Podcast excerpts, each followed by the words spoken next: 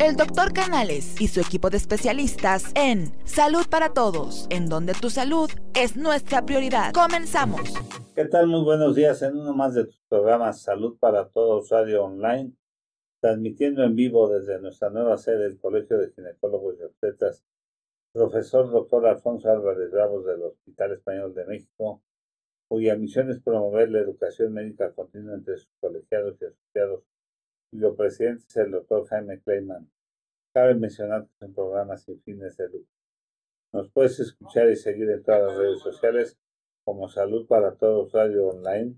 Síguenos en Facebook, en Twitter, en YouTube, en Instagram, en Spotify y en todas las tiendas digitales. Les habla su amigo el doctor Roberto Canales, quien es médico internista y miembro de la Asociación Americana de Endocrinología Clínica. Les voy a presentar a nuestros co-conductores, el doctor Jaime Kleiman, Tienes Ginecosteta y tiene su sede aquí en el Hospital Español. Buenos días. Hola, buenos días a todos. Muchas gracias. Al doctor Gabriel Rojas Posero, quien es ginecosteta y también tiene su sede aquí en el Hospital Español. Muy buenos días. A la doctora María Eugenia Ramírez Aguilar, quien es ginecosteta y también está en el Centro de Especialidades Diabéticas del sector salud. Muy buenos días. Y bueno, pues hoy tenemos la oportunidad de tener a un gran invitado, al doctor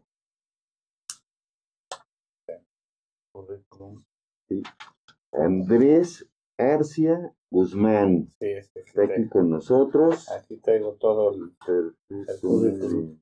Andrés Arcia Guzmán, joven médico médico cirujano y partero por la, el Instituto Politécnico Nacional, con especialidad en traumatología y ortopedia en el Hospital General Tacuba del ISTE y habiendo hecho cirugía articular en el Centro Médico Isemín de Catepec y experiencia laboral en la Unidad Médica de Alta Especialidad, doctor Victorio de la Fuente Narváez, que antes era Magdalena de las Salinas, servicio de cirugía de calidad de columna, médico adscrito al servicio de ortopedia y traumatología del Hospital General de Tacuba del Liste, hasta la fecha, práctica médica en el Hospital San Angelín Universidad, clínica de especialidades médicas del Sagrario, profesor adjunto del curso de alta especialidad de cirugía articular en el Hospital de Ortopedia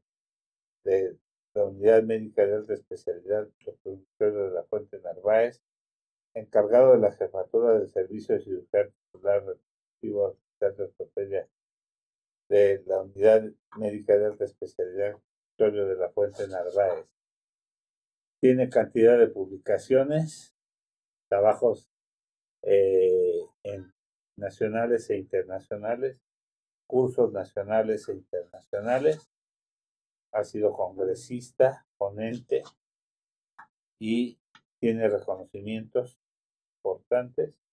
Y bueno, pues es un médico muy joven. Curiosamente, cuando yo estaba haciendo mi servicio social en el hospital eh, de Hacienda, él estaba naciendo, donde él hizo la especialidad, ¿verdad? Así es, muchas gracias por la invitación. Gustoso estar aquí con ustedes. Cabe mencionar que esta estamos recibiendo la iluminación de este foro por cortesía por cortesía de Cabil Iluminación. De este foro por Cabil Iluminación que está en Dolores 39 del de teléfono 55 15 43 59 32 correo iluminación arroba gmail.com iluminación para todo tipo de espacios. Gracias Carlita Caballero porque nos proporcionas esta hermosa iluminación para este foro. Y bueno pues la palabra es tuya doctor. Muchas gracias por estar con nosotros con este tema tan importante que es el problema de osteoartrosis de rodilla problemas osteoartrósicos en general, ¿no? Así es, muchas gracias otra vez, reitero el agradecimiento por su invitación. El hablar de osteoartrosis, el desgaste articular, es un tema muy importante. Actualmente la población en México es bien conocida. En el último censo de 1995, eh, del 2015, perdón, este, sabemos que más del 60% de la población es adulta por arriba de los 35 años que es un factor de riesgo, el principal yo diría, para tener un desgaste articular, osteoartrosis. ¿La edad es el principal factor de riesgo? Dentro de los factores, eh, entre más edad, más riesgo de, envejecimiento articular, hay que entenderlo así. Sí. Hay factores que predisponen a este. Eh, eh, el sexo, se ha visto que los hombres son, tienen una frecuencia, una prevalencia mayor que las mujeres. Esto debido al tipo de actividad y este que generan y también al peso. Actualmente estamos en esto de boga de las pandemias. Hace años vivimos una pandemia que es la obesidad y siendo México uno de los, más de los países más afectados a nivel mundial, es un factor de, eh, de riesgo principal, primordial para el desgaste articular. Uno pensaría que solamente es por el peso, pero es bien sabido que el proceso inflamatorio que el sistémico que genera la obesidad es también un adyuvante, un precipitante a estar eh, constantemente en inflamación y este, favoreciendo lo que es eh, la degradación del cartílago. ¿Y a partir de qué edad se empieza a degenerar el cartílago? Este, fisiológicamente, doctora, sabemos que la, el, el clímax de, de reservas lo alcanzamos a los 25 años. De ahí, de ahí para de ahí para el real, como dicen en mi pueblo, vamos a, a tener ya el, el, decremento. Vamos a entrar en una meseta, pero vamos a alcanzar la cúspide y vamos a después entrar en un descenso. Entonces, fisiológicamente el envejecimiento se inicia a los 25 años de edad, ya siendo más notorio por cuestiones de clasificación de organizaciones nacionales y mundiales, ya el adulto mayor arriba de los 65 años. El riesgo de osteoartrosis se presenta a partir más, eh, con una prevalencia más alta a partir de los 35 años de edad. Muy bien. Bueno. ¿Y cómo se puede evitar o aparte obviamente eh, si nosotros eh, llevamos una, una buena dieta, ejercicio diario, este pues interviene algo la cuestión genética Obtener articulaciones saludables, ¿no? Exacto. Así es. Eh, es una muy buena pregunta, Doc. Es una pregunta frecuente en la consulta diaria, este, tanto a nivel institucional como privada. El, el querer no tener un daño articular es como querer encontrar la fuente de la eterna juventud. ¿Cómo se puede tener un bienestar articular? Primordialmente, como lo acaba de decir, una buena salud en general, un adecuado peso, un ejercicio de, normalmente de leve a moderado para tener un fortalecimiento periarticular en general que condiciona menor carga a las articulaciones. La atención médica oportuna.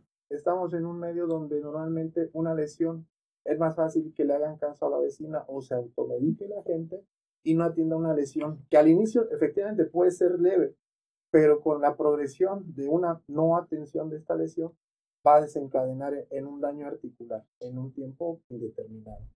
Y, algo que es importante mencionar, normalmente la gente quiere algo rápido. Quiero, yo no quiero que me duelan mis rodillas, yo no quiero que me duela mi columna. ¿Qué es lo que tengo que hacer? La mayoría espera una respuesta en cuanto a una medicación o a veces un procedimiento quirúrgico, donde el camino más difícil pero más efectivo siempre va a ser la, el cambio de hábitos, este, promociona la salud y eh, a veces eso es lo difícil de hacer entender al paciente, porque ya le toca hacerlo a él. Ya, eso, implica un esfuerzo del paciente, ya no, ya no es la, lo, lo que a veces quieren escuchar. Pero es lo más importante, como lo acaba de preguntar. La promoción para la salud es el mejor camino para evitar un desgaste articular anticipado. Doctor, es muy frecuente que en los pacientes que hacen deporte eh, sufran lesiones de cualquier articulación y que no se atiendan luego, luego, porque siendo ejercicio tienen articulación todavía este, de alguna manera caliente y no sienten de momento el dolor. cuando empieza lo agudo y que no se quita ese dolor y se inflama, la rodilla, por ejemplo, o el pie, y no acuden al médico, ¿qué puede pasar? Porque es bien frecuente que no se cuiden los deportistas, que no son de alto rendimiento, obviamente. Efectivamente, ahorita estamos en una moda eh, previa a la pandemia, este, de la gente que empezó a correr, empezó a andar en bici, los runners y los bikers que les dicen ahora, lo- Ujú. la gente, los millennials. eh, Mm. y, Sí. y lo mismo, eh, esa misma inicio de un deporte de forma amateur o, no especializada, a veces no es el mejor deporte para ese paciente. Asimismo, cuando existe una lesión, normalmente hay gente que lo toma como deporte de primera ocasión y genera por el esfuerzo una inflamación. Es, nor- es normal a una articulación que no estaba acostumbrada a tener cierta actividad. Efectivamente, normalmente se va a autolimitar, no van a recibir una atención o no van a acudir a una revisión médica porque se autolimita, pero eso puede tener un, un trasfondo que a la larga va a generar una lesión, no, eh, no solamente tal vez del cartílago, sino de alguna estructura importante de las articulaciones, ya sea ligamentos, en el caso de la rodilla, los meniscos, o alguna cuestión músculo-tendinosa que normalmente esas zonas que tienden a perpetuarse y generar molestia, molestia, y esto va a desencadenar con el tiempo mayor o mayor predisposición a una lesión. Yo creo que una de las cosas que es muy importante y es que, después de una lesión, sobre todo vemos mucho en tobillo y, o en rodilla de un jugador no profesional, amateur, que el reposo es importantísimo. La inmovilización de la lesión pasiva o activa y que no la llevan a cabo, que ya se sienten bien a la semana y, y regresan a jugar. Y entonces esa lesión no se ha, no se ha reparado, mal o se dedica a la rehabilitación. Entonces quedan las lesiones mal eh, consolidadas o mal reparadas o quedan las lesiones este, en malas condiciones y regresan al deporte con, con secuelas, con problemas inflamatorios, con problemas articulares, con otro tipo de, de problemas y las recaídas, si es que así se puede llamar, son más eh, severas, son más constantes, entonces regresan después con unos tobillos inmensos o con unas rodillas inmensas. De a mí me han llegado con, con grandes derrames en, en la rodilla. Y este el paciente cree o no cree que traen esas cantidades de derrame. Efectivamente, Doc, es algo frecuente en el medio. Este, afortunadamente el cuerpo es una máquina perfecta que tiene la capacidad de autorrepararse. Solamente, eh, yo muchas veces le digo a mis pacientes, digo, yo no te voy a curar, solamente le voy a proporcionar el ambiente necesario a tu cuerpo para que éste se restablezca. Y efectivamente el reposo, el reposo es la principal indicación de atención en cualquier lesión deportiva o musculotendinosa. Eh, como esta tiene la capacidad de autolimitarse, muchas veces en uno o dos días el paciente no tiene ninguna molestia y sigue con su día a día de forma normal y regresa a una práctica deportiva. En cuestiones ligamentarias de tobillo es muy frecuente ver inestabilidades de tobillo por esguinces maltratados y que esto va a conllevar al final del día a un desgaste prematuro de esa articulación. Desgraciadamente, pues esto entre más tiempo se tarda en atender, más difícil va a darle una opción no quirúrgica al paciente. Pregunta una paciente que la van a operar de, por artroscopía, pero por la pandemia pues ahorita se detuvo, pero tiene mucho miedo a hacerse este procedimiento porque ha escuchado que quedan mal y que de todos modos los van a volver a operar. ¿Qué puede No. decir de esto? Este, aquí lo importante sería conocer cuál es el diagnóstico de la paciente. Actualmente la pandemia ya estamos en una reapertura a nivel nacional donde se están generando los protocolos en la mayoría de los hospitales, tanto públicos como privados, donde se ve la, eh, no tanto por buena parte de la seguridad del paciente, también del personal médico y paramédico, así como de la familia que va a estar visitando o en contacto con ese, con ese paciente. El procedimiento artroscópico es una cirugía este, mínima invasiva que bien indicada y bien realizada tiene alta expectativa a mejorar, la, la a restaurar la, eh, la lesión que, es, motive la cirugía. Por eso comento que siempre es importante saber el motivo de cuál es el, la indicación de la cirugía. Pero sí, en buenas manos y bien indicada, tiene una expectativa muy alta de, de beneficios. Ahora tocar todo lo que se está haciendo ya para entrar a un quirófano, este, todas las medidas de higiene que están tomando, sí sería muy bueno que comentara eh, que para que queden los pacientes, más bien que sepan que pueden ir a consulta, ya pueden solicitarla, ya pueden este, acudir con sus médicos, pero quieren saber qué hacer para hacer, tomar medidas y no estar expuestos porque tienen miedo de contagiarse de COVID. Eh, eh, bueno, es un temor yo creo que generalizado en, tiempos recientes. Eh, normalmente los protocolos, tanto para entrar no solamente a consultas, sino para accesar a un hospital, es pasar por filtros donde se están tomando actualmente la temperatura, se piden que lleven los equipos de protección personal pues, debidamente puestos y, este, y bueno, y útiles para la causa. Eh, eso para entrar a un hospital y ya en la consultoria hay quien todavía pone un tapete sanitizante, se les ofrece alcohol gel o algún desinfectante para las manos y se limita la entrada del número de personas al consultorio.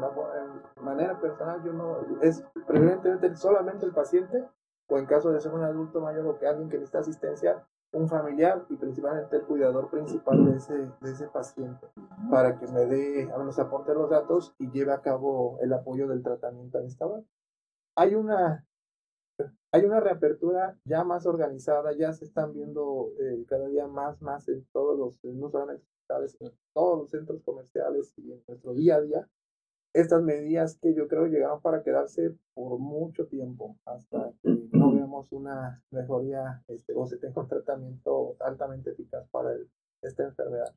Sí, aquí cabe un comentario, este, justo de lo que están hablando. En el caso de la obstetricia, es decir, cuando va a ser el parto la cesárea, obviamente, en, al menos en el medio privado, quiere entrar el papá, siempre ha entrado en, a nivel privado. ¿Qué hacen? Bueno, entonces lo que se hace, ellos tienen que tener su prueba de PCR negativa, tanto mamá como papá. Como es un parto y no se sabe cuándo van a ser, a qué horas, porque la prueba nada más vale tres días, entonces lo que se hace es, se le toma una tomografía de tórax a la mamá y al papá, se les toma el PCR. Si su tomografía sale bien, pueden accesar a la sala de partos pero se van a ir aislados hasta que la PCR salga. Si sale negativa, excelente, pueden pasar a la hospitalización normal, hospitalización habitual, ver a su bebé. Si sale positiva, se siguen quedando aislados. Entonces, todas estas medidas afortunadamente se están tomando y es para que ustedes lo sepan, amigos, que se toman eh, eh, todos estos eh, lineamientos para que ustedes estén cómodas en su atención de parto, bien atendidas y por supuesto con, con en la compañía de su familiar. Entonces también todas esas medidas se están tomando. Así es, o sea, ya hay protocolos muy, muy establecidos, o sea, no, no se está inventando y son obligados. Son obligados, es, es, ya por protocolo, o sea, no es que se me ocurra a mi médico hacerle una prueba de COVID o, o sea, ya es un protocolo previamente establecido. Yo, yo voy a hacerte un, un comentario. Fíjate que eh, hace muchos años, cuando yo era runner, runner este. Hace 40 años. Algunos, algunos.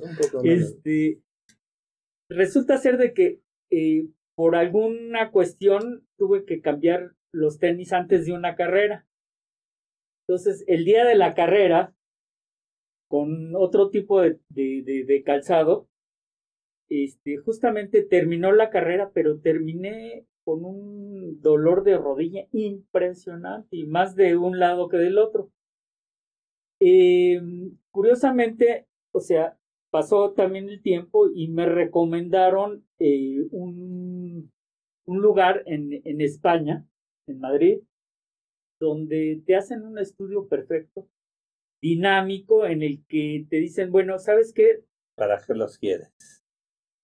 Este es, pero este es el tipo de calzado y este es el tipo de, de, exactamente que tú, que tu cuerpo y que tu forma de caminar y que tu forma de correr tienes. O sea, te hacen una prueba dinámica. Panorámica. No, es un taller, es un taller, de, taller de marcha. Es como un Exactamente. Es un taller de marcha. Te, te, te, ven el arco del pie, te ven este...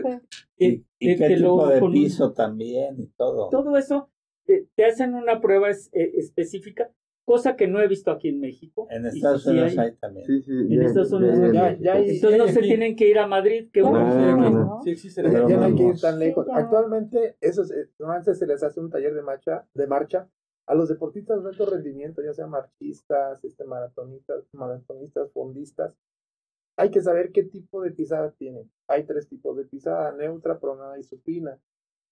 Esto depende mucho del rendimiento de, de, en la carrera. El cambiar de calzado previo a una competición es, es, grave porque no está flojo, no, no, se ha detallado, no se ha acostumbrado ese pie a, ese punto es importante a, la carrera. Entonces, aún actualmente en México se está teniendo ya una mayor profesionalización del deporte, que hace algunos años no se tenía, que acudir, como dice el doctor, a otros países hacer estos talleres de marcha. Ojo, nunca estén en zapatos para una competición. Eso, es algo muy importante porque estamos ¿sabes qué? El domingo voy a tener una competencia. El, sábado me compro mis, mis tenis y, mis, tenis y mis zapatillas. Para una boda. Para ya, boda, ya, ya señor, nuestro comentarista deportivo, Enrique Sánchez Vera. Qué bueno que ya te reportaste, Enrique. Tú que estás muy ligado al deporte, tú sabes de esto. A ver si nos haces por ahí tu comentario. Eh, que él, él... Ah, pues habla Habla, háblale a Saiki que para que haga su comentario de esto. Este es muy importante escuchar tu comentario, mm. pero no, no nos hagas el comentario de, del primer partido que, transmitiste de la cancha porque lo expulsaron ese día. el primer partido que transmitió desde la cancha que lo expulsan.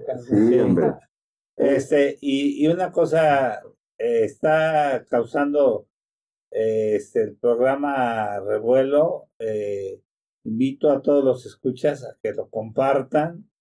Vamos levantando el rating. Vamos a media hora del programa ya. El rating va levantando. Saludos a Lidia Araceli, que es la esposa de Gabriel, que es nuestra fiel seguidora. Y, y los invito a que compartan, compartan para que podamos romper con el doctor Andrés Arcia Guzmán, joven médico, eh, además con alta especialidad en cirugía artroscópica, para que vaya levantando el rating, va, va levantando el número, va vas bastante bien ahorita en el rating de audiencia hay muchos saludos, sí, muchos saludos para Mira, entonces, este, para todos los cibernautas que acaban de sintonizarnos, se está revisando el tema de osteoartrosis, es decir, desgaste de articulaciones. Entonces vamos a iniciar con saludos. Genoveva Ramírez te manda a saludar, Maru. Gilberto Betancourt, este, Guillermo Ortiz, saludos. María Teresa Ramírez Aguilar, también, toda la familia, como vino Maru. no había pues, venido, ¿verdad? este, Alma Contra también nos manda a saludar. Y pues estamos aquí, síganos sintonizando, ya saben, estamos en todas las redes sociales, dale like a esa página y suscríbete a ese canal. Gracias. ¿Cuáles son las redes? Pues las redes sociales ya saben, es YouTube, Instagram, todas las plataformas digitales, YouTube y Twitter. ok, muy bien. Pregunten también dónde está el ah, doctor. También, este. Ah, sí, ¿Dónde se encuentra, doctor? Ya preguntaron. Ah. tus redes sociales, tu eh, consultorio. En Facebook aparezco como doctor Andrés Arcia. En, Twitter aparezco como doctor Arcia, ortopedista. Y en Instagram también como doctor Andrés Arcia. Y yo estoy en el Hospital San Angelín de Universidad, este, en el consultorio 908. No sé si tengan mi teléfono. No, no lo tenemos. es el 56, 55 56 01 60 23. Otra vez, porque no. Parece 56 Ajá. 01 60 23. Perfecto, muy bien. Andrés Arcia, actor. No, no, no, no, no, ese es Andrés García. Me confunden seguido con él, pero. El de la bombita. Digo que más, más joven y sin bombita. Alex Beca Betancourt, saludos. Ajá, sí. Fruity Lupis también lo está viendo. Fruity Lupis. Sí. Pero también está aquí Lupita Tempra. Ah, es Lupita Tempra. De, Tempra, sí. Perfecto, muy bien. Oye, y una pregunta, estaba diciendo una paciente, ¿la osteoartrosis duele o truena? O, o, qué pasa? ¿Qué se siente? El proceso, tengo una diapositiva, a ver si me la ah, pueden poner. Sí. Es, donde está la eh, sintomatología. ¿Y, qué número de diapos será? Es de las primeras. ¿Quieres que? Sí, si quieres, vamos pasando. No perderle el hilo. Doctor, comentan qué ah. tan bueno es tomar suplementos ahorita antes de tener una osteoartrosis. vamos a comentar eso ahorita en la plática breve. Este, primero la osteoartrosis la vamos a definir la OMS como una enfermedad resultante de los fenómenos mecánicos y biológicos que van a desestabilizar el equilibrio y la síntesis, eh, eh, creando una degeneración del cartílago y del hueso subcondral. La que sigue, por favor. La American College of Rheumatology nos dice que es un grupo heterogéneo de condiciones que van a conducir a síntomas y signos articulares, los cuales se asocian con defectos de la integridad del cartílago articular. Es aquí donde sí, efectivamente, la osteoartrosis se acompaña normalmente de inflamación y dolor. a la que sigue, por favor. pasamos a la epidemiología, lo comentaba muy al inicio, eh, eh, porque es importante tocar estos temas, porque nos estamos convirtiendo en un país de adultos, ya estamos haciendo nuestro cambio en la campana eh, este, poblacional, donde empezamos a ser más adultos que jóvenes, está invirtiendo, donde vemos que en, países desarrollados vamos a tener este un 65% de la población por arriba de los, de, de los 40 años, con factores eh, predisponentes a osteoartrosis o osteoartrosis ya definida, donde su mayor localización va a ser las manos en un 70%, los pies en un, en un este, 40% y en un 10% las rodillas y ya al final las caderas.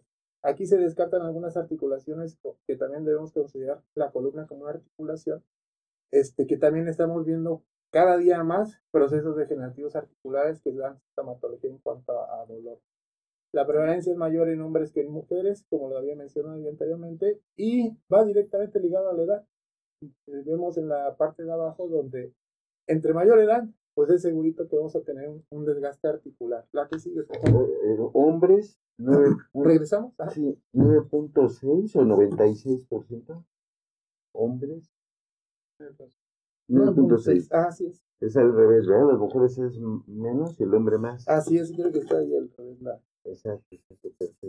Pero no es 96%, ¿eh? No, no, no, no, no, no, no, Perfecto, muy bien. No hay tantos ahí. Perfecto, muy bien.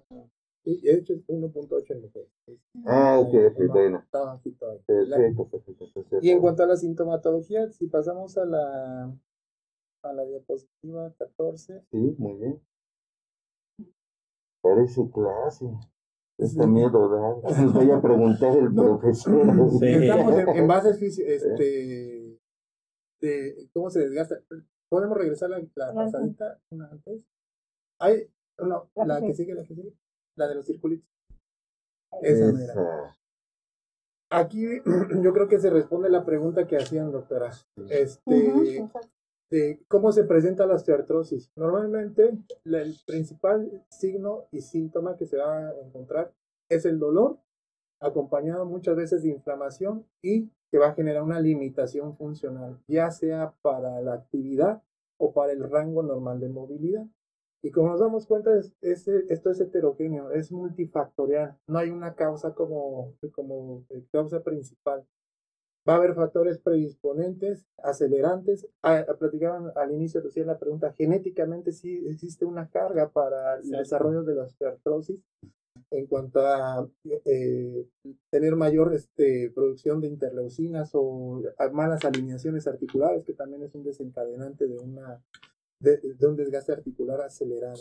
Entonces, el, la sintomatología la podemos definir eh, o dejar así globalmente, dolor, inflamación, más limitación funcional. Okay. Y en, y en, cuanto a la pregunta de tomar, de, ¿cómo era la pregunta? Eh, sí es recomendable tomar suplementos para evitar la La, regresamos siempre al, al, primer punto que tocamos hace rato. Promoción para la salud siempre tiene que ser la primera indicación para el paciente. La, la complementación actualmente es un grupo muy diverso de medicamentos que se llaman CISADOAS, que son modificadores lentos de la enfermedad o de la reacción de osteoartrosis, este, por sus siglas en inglés, donde este, vamos a encontrar muchos. Sí es recomendable, pero no es monoterapia, siempre tiene que acompañarse de algo más. Fortalecimiento, reducción de peso, disminución de las actividades que detecta el paciente como eh, gatillo de dolor. Las isadoas, normalmente yo utilizo lo que es el sulfato de glucosamina como primera opción, acompañado de un AINE. Este puede ser algo muy simple como la acetaminofén, o algo todavía mucho mejor como es la, la cemetacina para la, la, corrección de los síntomas inflamatorios y dar y bueno y retirar el dolor del paciente. ¿Por cuánto tiempo eh, la glucosamina? La dosis recomendada diaria es de 1.5 gramos, 1500 miligramos. Mínimo tres meses. Mínimo se toma eh, por tres meses. Este, como son, este, tu nombre lo dice en el grupo son modificadores de la enfermedad por tiempo, por mucho tiempo, de acción lenta.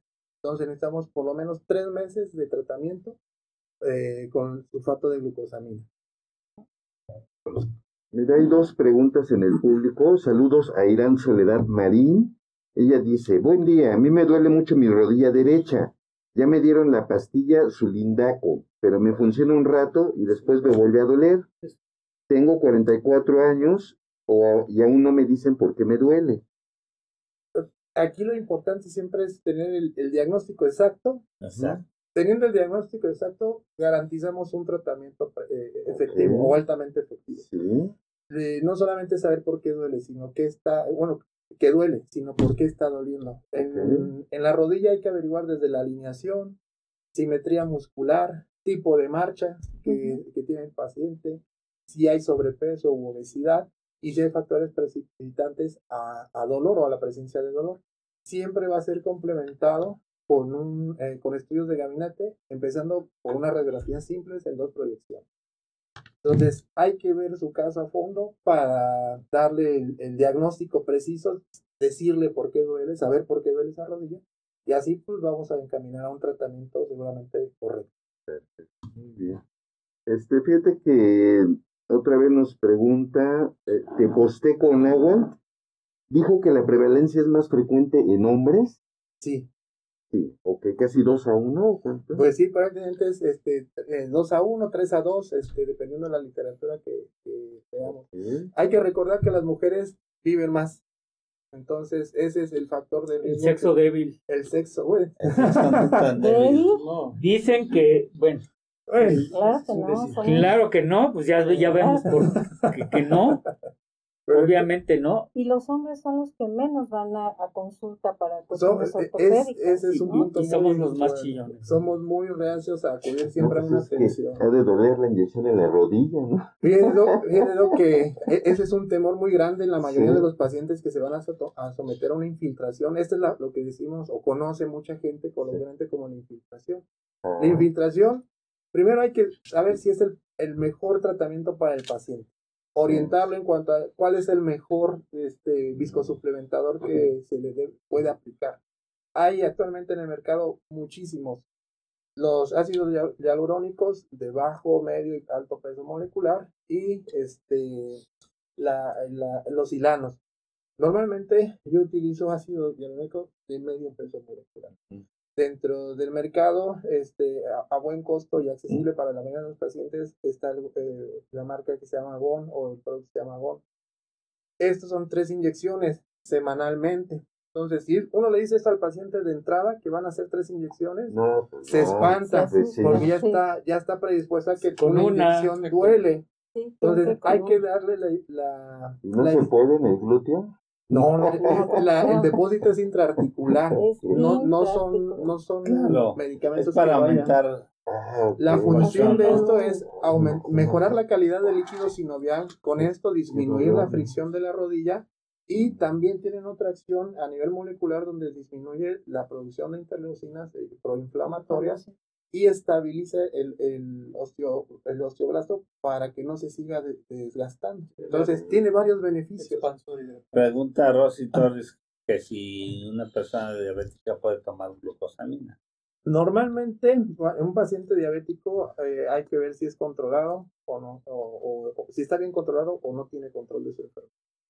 Para empezar, lo, si está, es un paciente no controlado, lo primero que tenemos que hacer es controlar. No está contraindicado el uso de la glucosamina, se tiene que tomar con precauciones, pero siempre en control de sus enfermedades, bueno, de la enfermedad de base.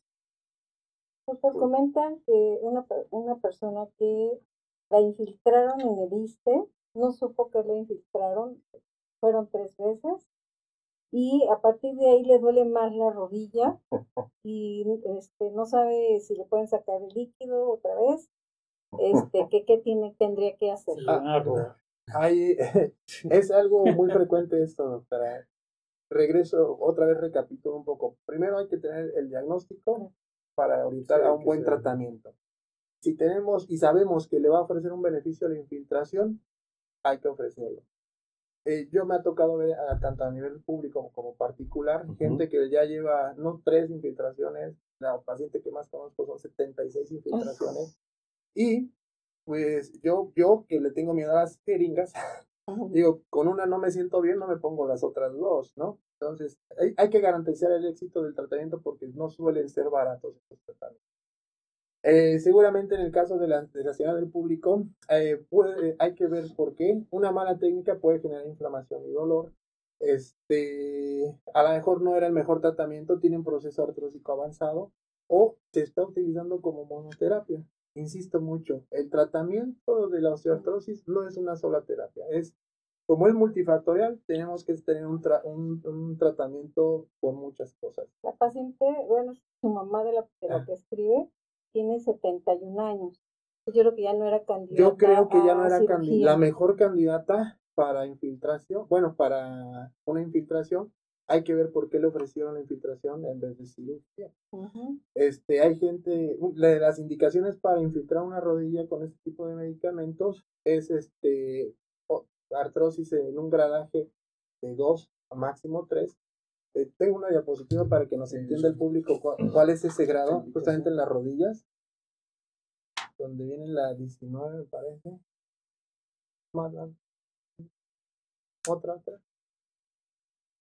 Una más. Una más. La que sigue. Esa.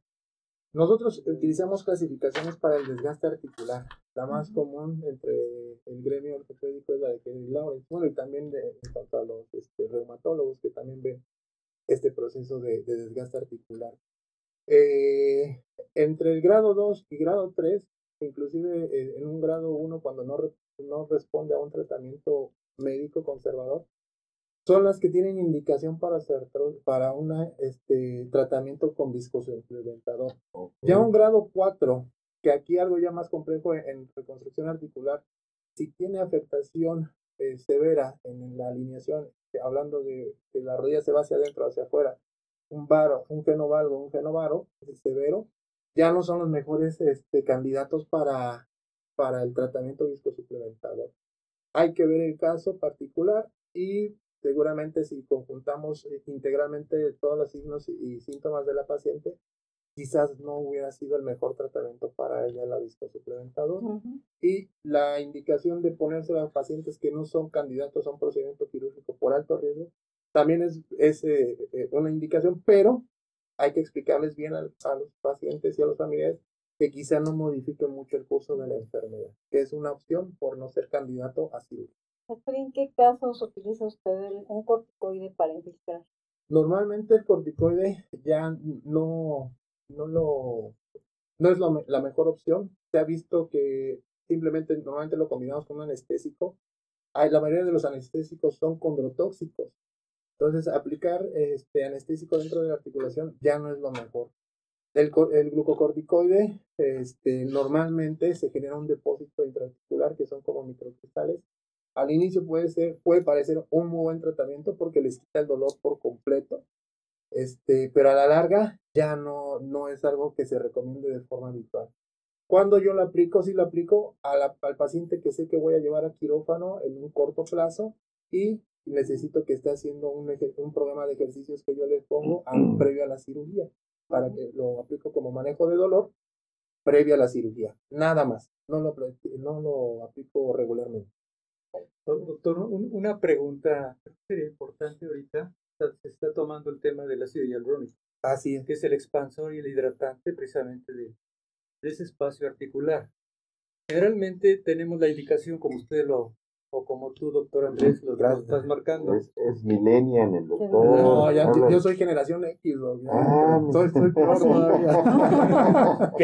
peor. peor, O sea, tenemos la indicación. Sí, más o menos. Por eso los llamamos bien. Viendo. Eh, la, la pregunta es la siguiente. Sabemos que tenemos un margen de aplicación. Creemos que con la viscosuplementación, en la mayoría de las ocasiones, vamos a resolver el problema. La intención de la pregunta es esta. Sabemos que los personajes que empiezan con degeneración están entre los 40 y los 50 años. Sabemos, eh, por ende, que por arriba de los 50 años es cuando, y no se diga a los 80 años, cuando se tiene 50 años, el riesgo de generar daño articular está al 50%. No se diga cuando se tiene por arriba de los 70 años, casi el 80% de los pacientes ya tienen daño articular y una degeneración. Ahora bien, sabemos que hay un, hay un, hay un margen, porque esto retrasa. ¿Cuántos años nos puede retrasar un evento quirúrgico? La suplementación.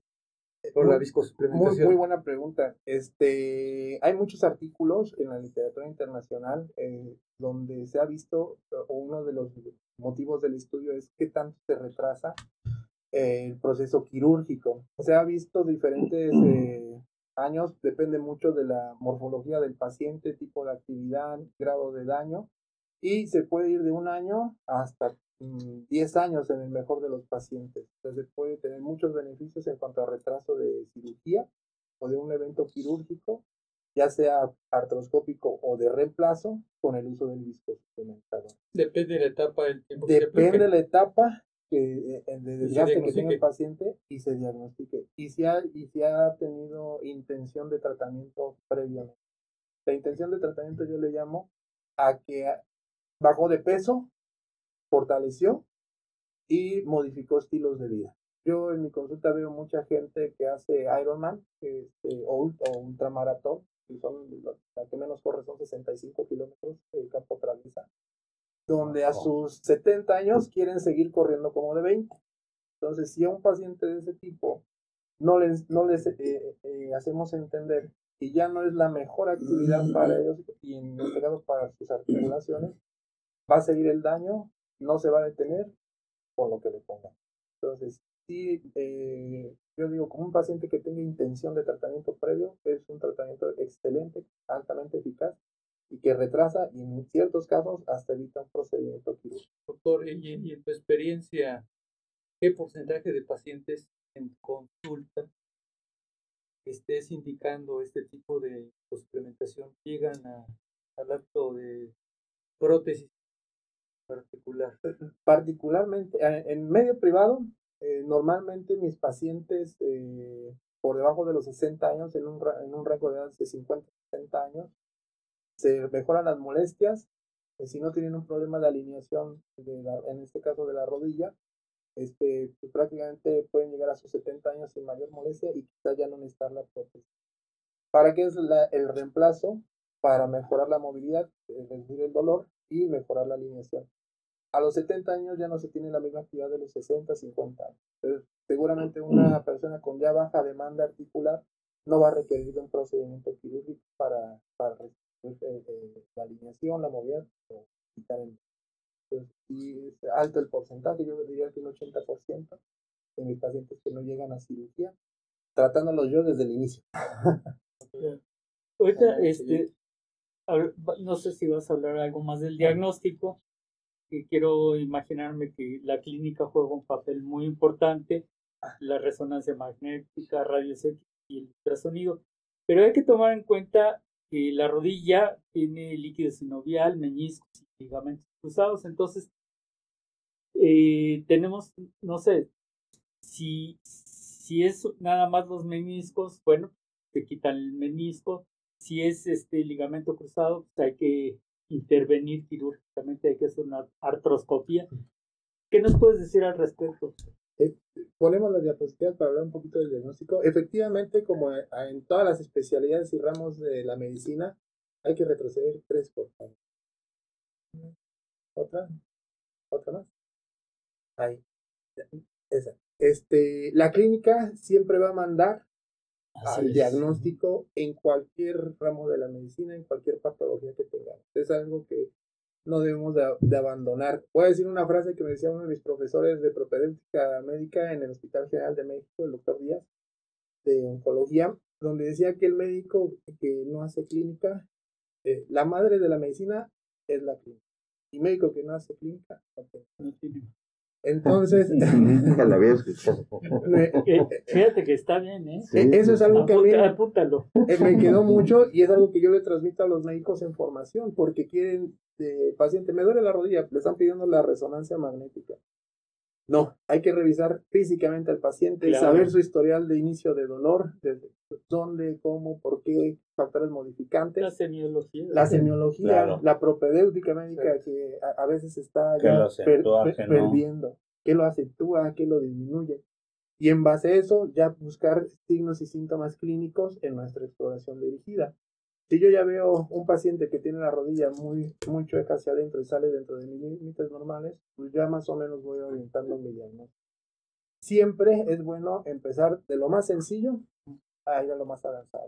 Si el dolor es secundario o es de forma súbita, voy a pensar más, eh, voy más a un proceso degenerativo articular. Si, la, si las molestias son originadas por un evento traumático o una lesión en el deporte o de la vida diaria, hay que descartar lesiones ligamentarias, meniscales. Para esto ya pues, voy escalando en mi, en mi gabinete, donde necesito estudios de mayor resolución, de ir a una simple radiografía, que es el inicio de todo diagnóstico en, el problema articular, a ir al ultrasonido cuando este es de utilidad y si no llegar a la resonancia y actualmente pues a la artroresonancia o ya el cartigram que ya son modelos ya, más específicos para el daño. O sea que doctor en, etapas tempranas podríamos decir, no tan tempranas, que el diagnóstico exclusivamente es por clínica.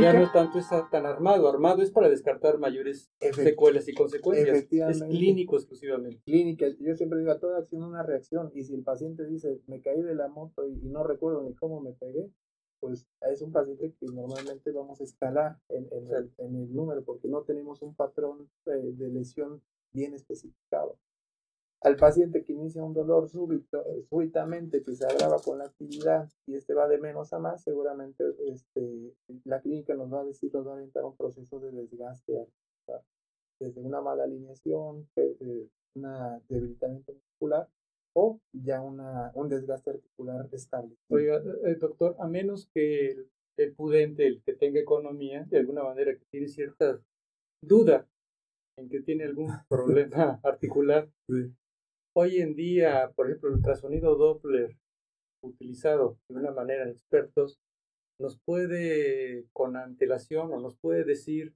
previamente el grado de deterioro que tarde o temprano se va a desarrollar en un paciente, aquellos que económicamente puedan Efectivamente, el estudio. El ultrasonido actualmente está avanzando muchísimo en el diagnóstico y tratamiento articular ya esto que comenta, doctor, en fases inflamatorias se ve la proliferación en ultrasonido de la vascularidad. En el caso del hombro yo lo utilizo mucho donde veo la, la vascularidad que está generando la bursa y esto me dice qué tan lesionada o qué tan crónico pudiera ser esa, esa lesión, esa inflamación a nivel de la bursa o en un momento dado, pues ya la proliferación hacia los tendones, que esto va a predisponer a una ruptura seguramente. Entonces hay que orientar al paciente ya tal vez a un procedimiento quirúrgico, porque ya no son patologías que sabemos que no van a poder resolver de forma ordinaria. Y ya cuando acuden a consulta, eh, el paciente ya tiene mucho tiempo con problema del hombro. Y ya cuando acuden porque ya tienen desgarro, ruptura de, de algunos ligamentos del manguito rotador. Así es ya eso es directa cirugía. Lo, más frecuente es eh, la patología de hombro es un dolor que inicia súbitamente después de alguna actividad repetitiva, normalmente por arriba del plano de los hombros, y eh, se autolimita en un par de días, más en una semana. Pero ya dejó una huella ahí, lo que platicábamos muy al inicio del programa. Y no se atendieron porque se autolimitó, o a lo mejor tenía ahí unas, eh, unos antiinflamatorios en la casa y se automedicó. Eso ayudó a que se resolviera la sintomatología, más no el problema. Ya normalmente cuando va el paciente es cuando ya tiene una, una limitación en los arcos de movilidad y el dolor está constante y no mejora ya. O sea que ahorita lo que te refieres, Mario, a lo que se refiere el doctor Andrés, podríamos decir que son pacientes que pueden cursar con un padecimiento de una gran contractura a nivel dorso lumbar que está afectando toda la postura de las vértebras cervicales, las 5, las 6 y las 7, y de alguna manera va a afectar también todo lo que se llama la cadena del miembro superior, en donde hay agonistas y en contraagonistas musculares. Toda la faceta, lo que creo entender, que nos estás comentando en este momento, están los músculos, los, el redondo mayor, el espinoso, que son los de la elevación. Ajá. Entonces, generalmente a veces quedan dañados en base a posturas o, vicios, eh, vicios posturales, posturales en donde puede generar desprendimiento parciales precisamente de ese, del, supraespinoso u otros. El, hombro es una articulación muy compleja, muy bonita, es una, es una articulación inestable que se hace estable a través de varios mecanismos. Uno de ellos, como estabilizador dinámico, el manguito rotador. La disfunción muscular, porque el manguito rotador lo que hace ayuda a la elevación, pero centra la cabeza al momento que nosotros estamos elevando la, el brazo por arriba de los 90 grados. Si uno de estos músculos falla, ¿qué vamos a tener? El choque de la cabeza con el hueso del acromion, que es el techo del hombro. Es, esta disfunción va a generar una mala organización de activación muscular, va a activar otros procesos musculares de, de toda la cintura escapular donde va a empezar a referir el paciente desde dolor cervical, dolor pectoral, axilar o en un momento dado hasta la, la espalda baja. El dolor importante, ¿no? Y dolor y una limitación. O sea que se lleva todo hasta una posible emisión discal. Pues hay que, es uno de los diagnósticos diferenciales a hacer, Normalmente lo, clasificamos como una cervicobraquialgia, porque ya el, paciente crónico, como lo comentaba la doctora, que ya llegan después de mucho tiempo de haber con dolor, hay, hay irradiación del dolor ya sea al codo o a la mano. O se presta un problema de túnel del carpo cuando el problema no está aquí, sino el problema está desde en el hombro. Sí, aquí, aquí Victoria está diciendo que le recomiendan la, este, el caldo de patitas de gallina. no sé, bueno, son muy rico, ¿no? que hacen, ¿no? Sí, es como que nos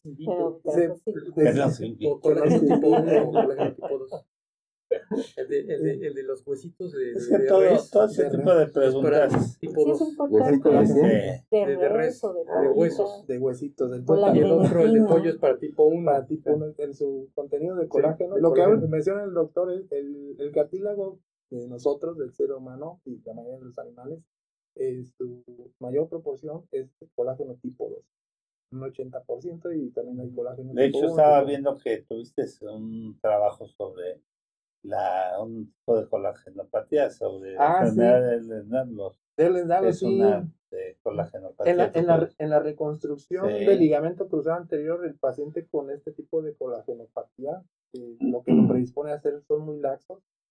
En la lesión del ligamento cruzado, hombres de goma, ¿no? nos predispone mm. a rerupturas. Entonces, es algo que comentaban los pacientes de, de la evolución, puede ser a que por su fenotípicamente, este, genotípicamente él está predispuesto a ser más laxos en su tejido, como dice el doctor, los hombres de goma, y son, eh, es un factor predisponente a la lesión ligamental.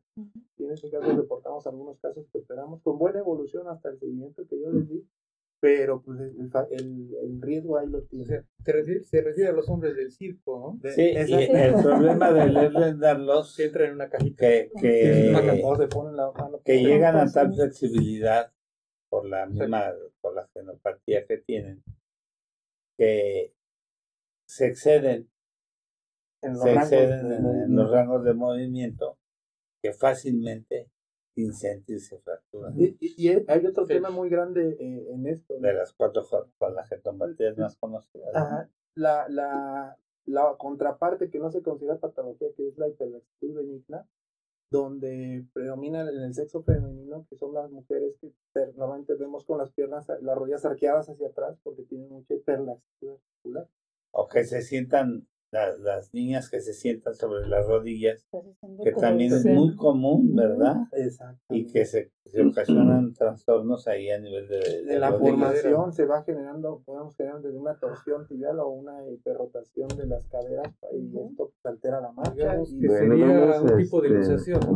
Más no tanto luxación, pero sí alteración en la rotación de, de, los, de las estructuras óseas. Eh, bueno, pues son las 10 de la mañana, 3 minutos, estamos transmitiendo completamente en vivo. ¿Qué tema estamos revisando? Osteoartrosis o desgaste de articulaciones. Para todos los, que, los cibernautas que nos acaban de sintonizar. Bueno, mira, saludos a Anita Casas, que es fan destacada. Lisbeth Romero te manda saludos, Fernando. Ah, Rosy Torres. Eh, Wadet Karam, una paciente, eh, me manda saludos y a todos ustedes. Wade, pues de parte de toda la producción del programa y todos nosotros deseando que sus familiares estén muy bien, que no haya habido ninguna desgracia, todo esto que pasó en Líbano. Eh, mi esposa Lidia Araceli manda felicitar a Jesús y a Sai por la producción del programa, que se ve muy bien todos los días. Y están preguntando, doctor, que si la, cuando a las personas mayores se les enchacan los dedos, ¿Eso es osteoartritis o osteoartrosis? que no, no es, hay diferencia muy marcada. Lo, digamos que la, lo normal, que vamos, me gustaría marcarlo como envejecimiento del cuerpo, en este caso de las articulaciones, es la osteoartrosis. Eso es lo más común.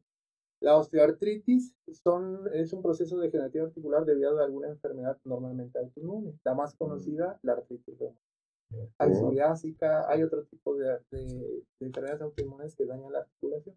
Pero la osteoartrosis, proceso de envejecimiento natural, que todos vamos a estudiar, osteoartritis, proceso de desgaste ligada a una enfermedad normalmente de origen reumático. Y hay que entender que la, la osteoartritis tienden a hacer la, la mano de ganso y la osteoartrosis es deformante, ¿verdad? Es deformante, normalmente es lo que mencionaban ahorita en el público los famosos nódulos, de, Bichat, donde se ven normalmente en las articulaciones interfalángicas de las manos. Y la osteoartritis normalmente general, es una enfermedad progresiva y deformante e incapacitante. Y dolorosa. Y dolorosa. Y, sobre todo los términos, ¿no? Itis sería inflamación. inflamación. Ajá. Osteoartrosis sería degeneración. En cuanto a la degeneración. Que puede venir a la par por separado. es, efectivamente. Doctor, ¿qué tan efectivo es eh, o qué tan recomendable es después de un tratamiento quirúrgico o después de haber puesto una inmovilización este, por alguna lesión que el paciente eh, se rehabilite después de, este tipo de lesiones? Excelente pregunta. Hay eh, colegas o hay médicos que no se dedican a, a, lesiones de este tipo y obvian la rehabilitación, la omiten. Todo paciente que es sometido a una cirugía o, está en proceso de sanación de una lesión que requirió inmovilización, es importante rehabilitar. Tres objetivos grandes. Una, pues reducir el dolor residual que deja cualquier cirugía y cualquier lesión. Recuperar con normales de movilidad y fortalecimiento muscular. Entonces, y ya en cuestión laboral, que donde me encuentro, pues lo veo mucho, es la restauración del, del proceso de trabajo. Susana dice, ¿cómo evitar que mis hijas se sienten sobre sus rodillas? Doctor, porque normalmente siempre se sientan así y es su postura favorita. Por lo que se dice es malo, ¿qué me recomienda hacer, eh, Susana? Eh, eh, Susana, eso el, el, a mí todavía me tocó que la letra con sangre entra no es lo más recomendable. Eh, como dicen, en casa de herrero, cazador de palo. Yo tengo un hijo de cuatro años que lo ando sobre él, donde no se tiene que sentar así. Es una posición muy frecuente en, más en todos los niños. ¿no? Las niñas más que los niños, pero también los niños se sientan sobre sus taloncitos y las niñas se sientan en la famosa posición de W, con las piernas abiertas. Aquí no queda otra más que la vigilancia estrecha. Yo les digo normalmente a mis pacientes que promuevan el, jugar o tenerles una mesita con banquitos para que estén sentados en una sillita o con los famosos pop donde se pueden y es que eso de que ahora ya con las tablets o con las computadoras que se ponen a estudiar en la cama es muy mala. Eh, ahora con la pandemia, doc, me le digo que el dolor de columna desde cervicales a lumbares fue algo que incrementó en mi consulta porque la mayoría que hizo home office no tenían un espacio dedicado para eso. Entonces, ¿qué era fácil? Pues así como se levantaban, jalaban la computadora y estaban así. O estaban en el sillón. No tenían una postura adecuada. Y los vicios posturales van a desencadenar seguramente en algún dolor. y sobre todo que hay tanto sedentarismo que están aumentando entre un 5 o 10% de peso. Claro. Entonces, está tremendo. ¿Todos? La mayoría que con alimentación calórica. Efectivamente. Hay, hay muchos, hay muchos mitos, ¿no? El hecho de que de planchar la ropa y después bojarse las manos y que por eso sea la, la causa de... Yo por eso ya no plancho. Por eso yo tampoco plancho. ya no lavo ni plancho. Ni lavo tampoco, y menos con agua fría. Ah, sí.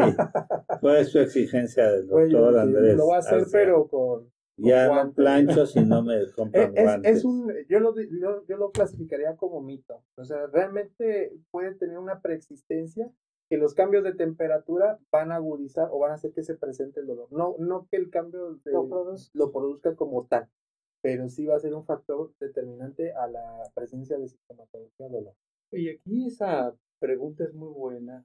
Bueno, nosotros en el concepto de la medicina tradicional china, para nosotros es muy importante el cambio climático en relación al comportamiento del dolor articular, porque es muy frecuente que se, los pacientes se quejen en, época de, canícula, o sea, verano tardío y principios de otoño, el verano, sí, el verano tardío donde hay calor, humedad, entonces se incrementan los dolores osteomusculares y articulares.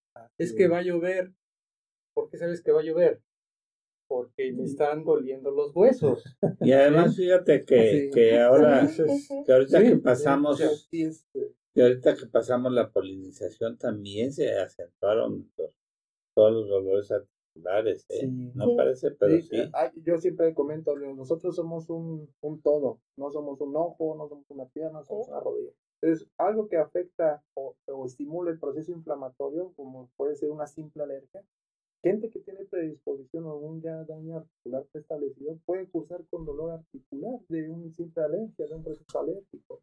Entonces, sí es importante. Exacto, ya lo vemos en el comportamiento de la rehabilitación. Entonces, la recomendación también es cuando tienes una articulación roja, pletórica, congestiva, tumefacta, ardorosa, inmediatamente fresco, porque si tú le pones calor, aumentas la base se va a activar más el dolor y la inflamación. Es, un buen algo buen punto ese, sí tiene que ver de alguna manera. Hay gente que le recomienda, es que me dijeron que me pusiera calor cuando está recién la lesión. no, no, no, es que al inicio es frío.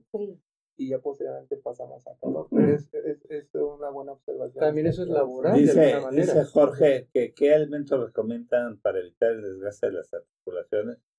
Yo soy deportista y trato de comer mucha carne pero eso ayuda. La, la, la, carne, hay, hay muchos temas en cuanto al alimenticio. Hay gente que toma calcio, hay gente que tiene dietas eh, altas en, cárnicos. Eh, los cárnicos van a generar, en su proceso de, generación, eh, de, de aceptación al cuerpo van a generar grupos purina que van a desarrollar ácido úrico. Y esto al término se va a traducir en elevaciones a nivel de ácido úrico que puede ser un predeterminante en, en generar una hiperuricemia y, de la diabetes también hay estudios ¿no? y, de, y de colesterol y de síndrome metabólico ya sabemos aunque sean deportistas ¿eh? aunque sean deportistas por, eso es el actualmente el lema mucho que se practica una alimentación más alcalina precisamente más estable para balancear el pH para y mejor y menor dolor articular. Exactamente. volvemos a lo que platicamos al inicio.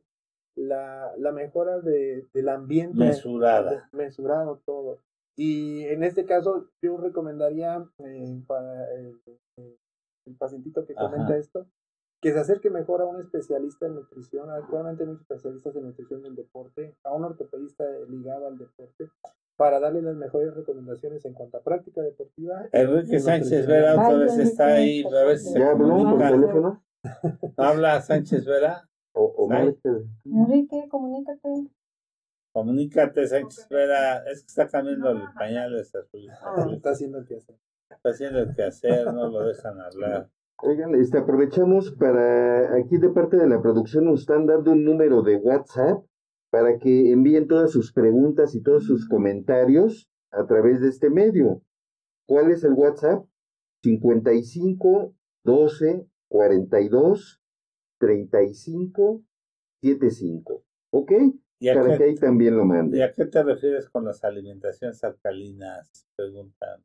o sea, por ejemplo, cuando estamos hablando de un problema de tipo metabólico, en este caso ácido úrico, ven que la, el cuestionamiento también se difiere mucho el tipo de osteoartritis o asociado a los padecimientos articulares degenerativos también, lo que está el, las purinas, la gran cantidad de lo que estaba comentando Andrés, el doctor Andrés hace un momento, es muy importante por la acumulación de uranio. eso es muy importante porque también el grado de acidez genera más valor. normalmente los términos actualmente en, dieta, en cuanto a buscar un equilibrio de pH, a eso decimos, que hay ácidos y hay alcalinos, hay bases, donde la, la dieta se recomienda en cuanto al contenido de pH de cada este, ya se busca una dieta alcalina, o sea, neutra en su pH o un pH fisiológico del cuerpo para eh, buscar una homeostasis, le decimos en medicina, un equilibrio de, de, la, de todo el organismo y de lo que consume.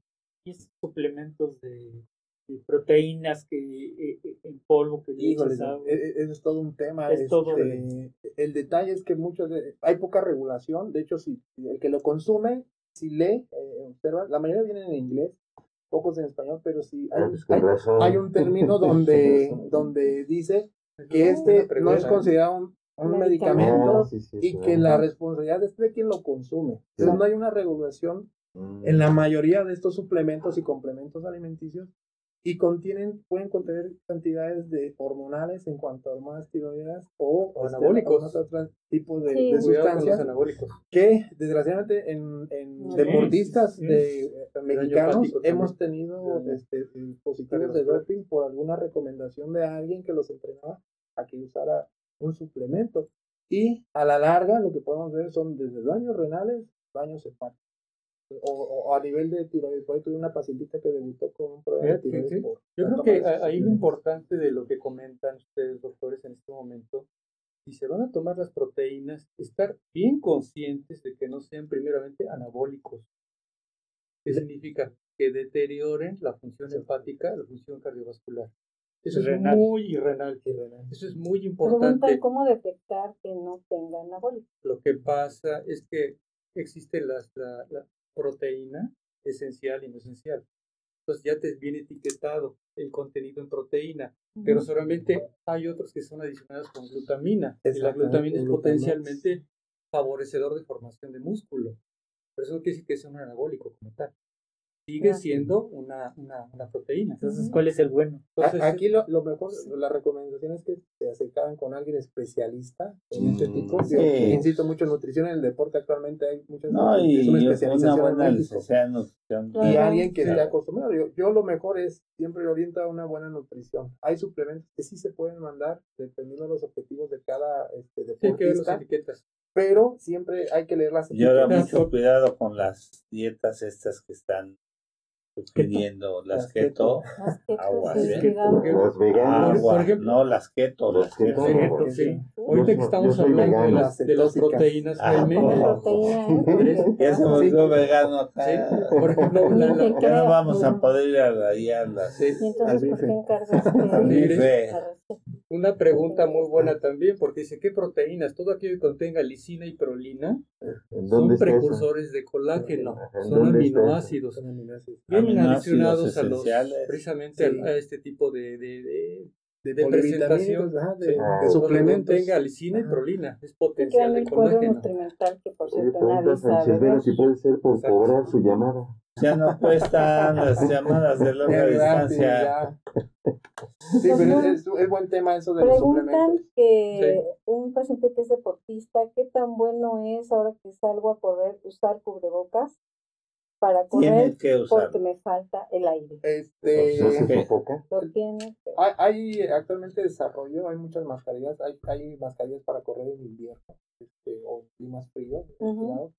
A lo mejor no un cubrebocas, pero, sí. pero sí una barrera que, que apoye. A, a lo mejor es sano, pero pero dicen que si está en una zona libre, están recomendando que si está abierta, este, libre, poca gente puede omitirlo. Son las recomendaciones del gobierno. Pero si está en una zona concurrida y cerrada, es forzoso la, el uso de, Y como siempre decimos, cubrebocas que se cubran por favor la nariz. La nariz, por favor. O mascarilla. que luego lo usan, lo usan de para la papada. Cubre papada. de papada. La otra no, que, que, no se cubran con el que va corriendo delante de ustedes. Exacto. Ah, es otra. Va, va respirando. me voy a cubrir. No, no, no. Ponte tu cubreboca. Claro. ah, por sí. Nuevamente, si nos puedes dar tus datos, Andrés, claro, ¿dónde te pueden localizar? Con todo gusto. Este, mi consultorio está en el Hospital San Angelín de Universidad, en el Río Busco 601, en el piso 9, consultorio 908. Y el teléfono de mi asistente es el 56 01 60 23. Muy bien. Doctor, y eh, preguntan en cuanto a la suplementación. Eh, cuando se llegan a infiltrar, ¿qué pasa si solamente me infiltraron un, dice aquí me infiltraron gelatina ¿Qué pasa si ya no fui a las otras dos? Normalmente es un tratamiento. Es así como la pastillita que te mandan cada ocho horas por tantos días, las, las, las Hay presentaciones monodosis, eh, en lo particular no lo utilizo, suelen ser un poquito dolorosas para el paciente porque se, se instila una gran cantidad de mililitros, son 6 mililitros normalmente lo que traen, esas monodosis. Los demás se reparten, bueno, antes que comentaste un rato, trae 2.5 mililitros. Es una cantidad aceptable para el paciente, cómoda, no genera mayor molestia. Si nada se aplicó una, normalmente el tratamiento no se va a tener el objetivo de, de, duración y de mejoría. Y hay otro paciente que dice que infiltraron en el Seguro Social y le aplicaron las tres juntas. Hay, hay, este, a veces por tiempo, yo, trabajo en el seguro, Eh, por la cantidad de pacientes no tenemos oportunidad de muchas veces citarlos y se les da la opción de, del producto que se tiene ahorita en, la institución. Eh, tenemos la presentación que son tres dosis. Entonces, esa se les puede aplicar en, una sola exposición, las tres, o esa casa comercial, ese laboratorio sacó una monodosis, o sea, juntó esas tres en una sola, pero si ponen tres, es lo mismo. dos, tres, mm, este, Hay, normalmente es muy doloroso. Por la cantidad de líquidos sí puede ser eh, molesto. Entonces, por eso normalmente yo prefiero fraccionado en tres dosis para no generar tanta molestia y una buena aceptación del tratamiento. ¿Y cuáles son los cuidados cuando se tiene que poner las tres al mismo tiempo? La, la bueno, normalmente para la aplicación, la técnica estéril, el uso de guantes, este, aseo de la, de la zona donde se va a infiltrar y la manipulación con cuidado de la, de la, del producto y de la, de la aguja. Los cuidados, pues sí puede generar molestias. Normalmente hay que colocar un vendaje elástico para contener el edema y dar cierto confort al paciente. La aplicación de frío local por 20 minutos cada dos horas, por lo menos ese día de la infiltración. Y en caso que hubiera muchas molestias, algún AINE este, de, la elección de, la cementacina o paracetamol, algún analgésico antiinflamatorio en caso de dolor. ¿Y en qué momento pueden aplicarse el calor? Este, normalmente en el proceso de rehabilitación. Se indica un programa de ejercicios de fortalecimiento en casa, dependiendo de la patología de la rodilla, ya sea en extensión o con flexión, y lo vamos alternando. Al inicio eh, ponemos calor sobre las eh, este, estructuras musculares y al término frío local sobre la articulación. Oye, entonces, ¿por qué se, se llama Go On? Digo, está muy fácil, muy, muy bonito el nombre. Es seguir adelante. Ah, ir ok. adelante. Go on. Ah, Bueno, yo me imagino, ¿eh? Yo, go para- on, go on. Arriba, encima. Está muy fácil de acordarte del nombre. Digo, qué bueno, ¿no? Sí, es, es algo muy bueno y que tiene impacto para el paciente que, que entiende esta, el inglés. Dice, Sí. ah, bueno, este, es- este es bueno. Ah, ok, Este es, este es bueno. Le- les da mucha confianza al producto. Perfecto, muy bien. Bueno, pues entonces, este, otra vez, para los que nos están acabando de sintonizar, ya saben, estamos revisando el tema de osteoartrosis, es decir, desgaste de articulaciones. Manden sus preguntas a este nuevo WhatsApp, con gusto las estaremos pasando aquí al doctor Y Andrés. me gustaría enseñarles unas diapositivas de, la- de la, de, por favor. de la plática que les traía. Sí, Va, en cuanto al tratamiento, Sí. es, es muy importante. Ya tenemos el diagnóstico, ya sabemos que tenemos, estamos cursando con inflamación, dolor, la que sigue, la que sigue, llegar al tratamiento. Ya diagnosticamos con el estudio de gabinete, empezando con radiografías, ya estadificamos nuestro grado de desgaste que tenemos. Ahora, ¿qué es lo que sigue? Pues saber qué vamos a ofrecerle a esta, a esta patología que nos está limitando y nos está generando dolor. La que sigue, por favor. Normalmente los objetivos del tratamiento para la osteoartrosis va a ser la limitación o retiro del dolor por completo, la mejora de la función y evitar la progresión de la enfermedad. Esto es un punto muy importante, por eso lo coloqué hasta arriba, Ujú. porque muchas veces se me quita el dolor, se acabó el problema. Ya no sigo haciendo nada por mí, por, por mí o por, por mi enfermedad. ¿Qué es lo que hay que hacer? Ver que esto no progrese, porque es una enfermedad progresiva. Decíamos al inicio que es, una, es algo que se presenta con los años. Seguramente vamos a seguir cumpliendo años. Y con esto vamos a estar más en riesgo de presentar osteoartrosis. La que sigue, por favor. Entonces, que eh, hay muchos este, artículos que se han basado en tratamientos. Curiosamente, o, o- o bueno, digo, no curiosamente, nosotros como ortopedistas somos cirujanos, estamos destinados a curar operando, o estamos eh, cautivos a, a la formación que recibimos en la mayoría a curar operando, y no, no muchas veces al tratamiento previo a. ¿Quién estudia mucho esto? Los reumatólogos. La lo- los reumatólogos médicos internistas están muy preocupados por la, la osteoartrosis y es donde más publicaciones se Sí. generan.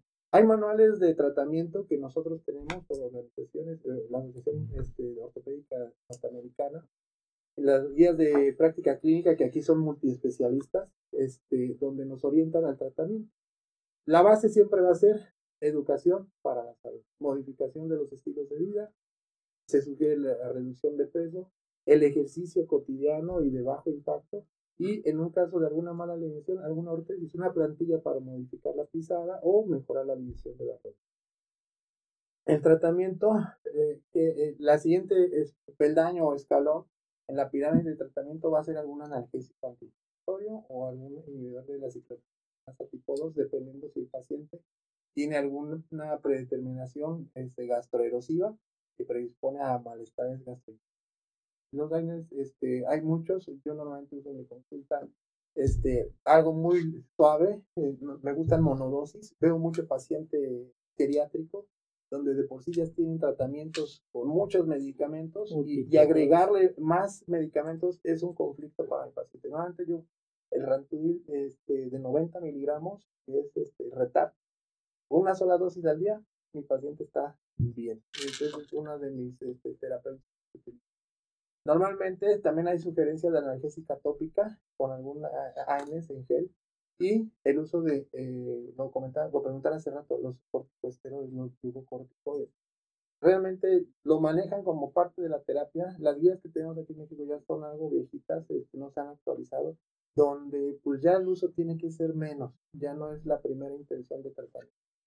Los ortobiológicos los pongo acá porque hay mucha gente que me pregunta, hola doctor, es que me pusieron plasma, ri- eh, plasma rico en plaquetas o células madre. Yo, desgraciadamente lo malo de este tratamiento es que no hay una documentación científica totalmente eficaz y, y fiable para apoyar su uso de forma cotidiana. Y pues ya el último punto que muchas veces queremos evitar o el paciente no quiere llegar es la cirugía. La que sigue, por favor.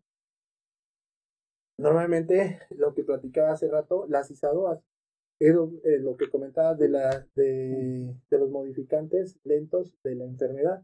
Como es el sulfato de glucosamina. Normalmente, eh, hace rato preguntaban, después de una lesión me rehabilito, yo digo, antes de, también de, de, llevar a alguien a una cirugía, hay que rehabilitar. El proceso de dolor, limitación, disminución de las capacidades va a generar una atrofia muscular.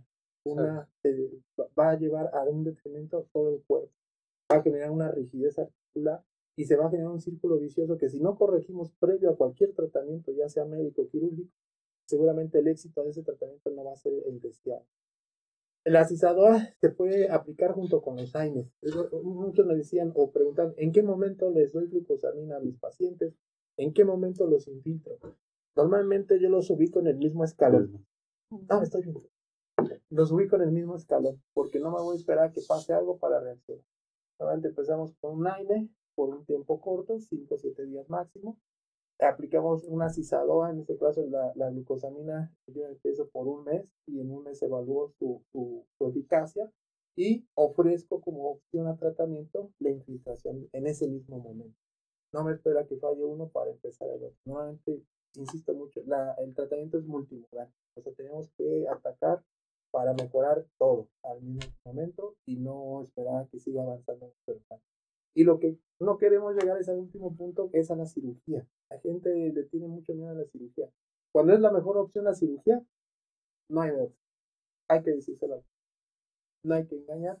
Platicaba el caso hace un rato de una paciente que ya 76 infiltraciones en la rodilla con la rodilla con una mala alineación, pérdida de la movilidad y un desgaste grado 1000 si existiera. Y quería aún así evitar la cirugía. Hay que saber decir en qué momento y qué tratamiento es para cada paciente. Doctor, preguntan qué opina de la aplicación de ozono para las lesiones de rodilla. El ozono es un tema que actualmente ha tomado mucho auge. Anteriormente el curso se hacía en Cuba o el que podía ir a Alemania se hacía en Alemania actualmente hay un curso en México que yo digo que se está este, vendiendo muy fácil, no, no hay especialistas, a veces un médico, y no es por menospreciar la, la valía que pueden tener estos, pero van, lo toman y yo les digo, hasta la sopa le quieren poner ozono. No. Esta es una herramienta más en el tratamiento.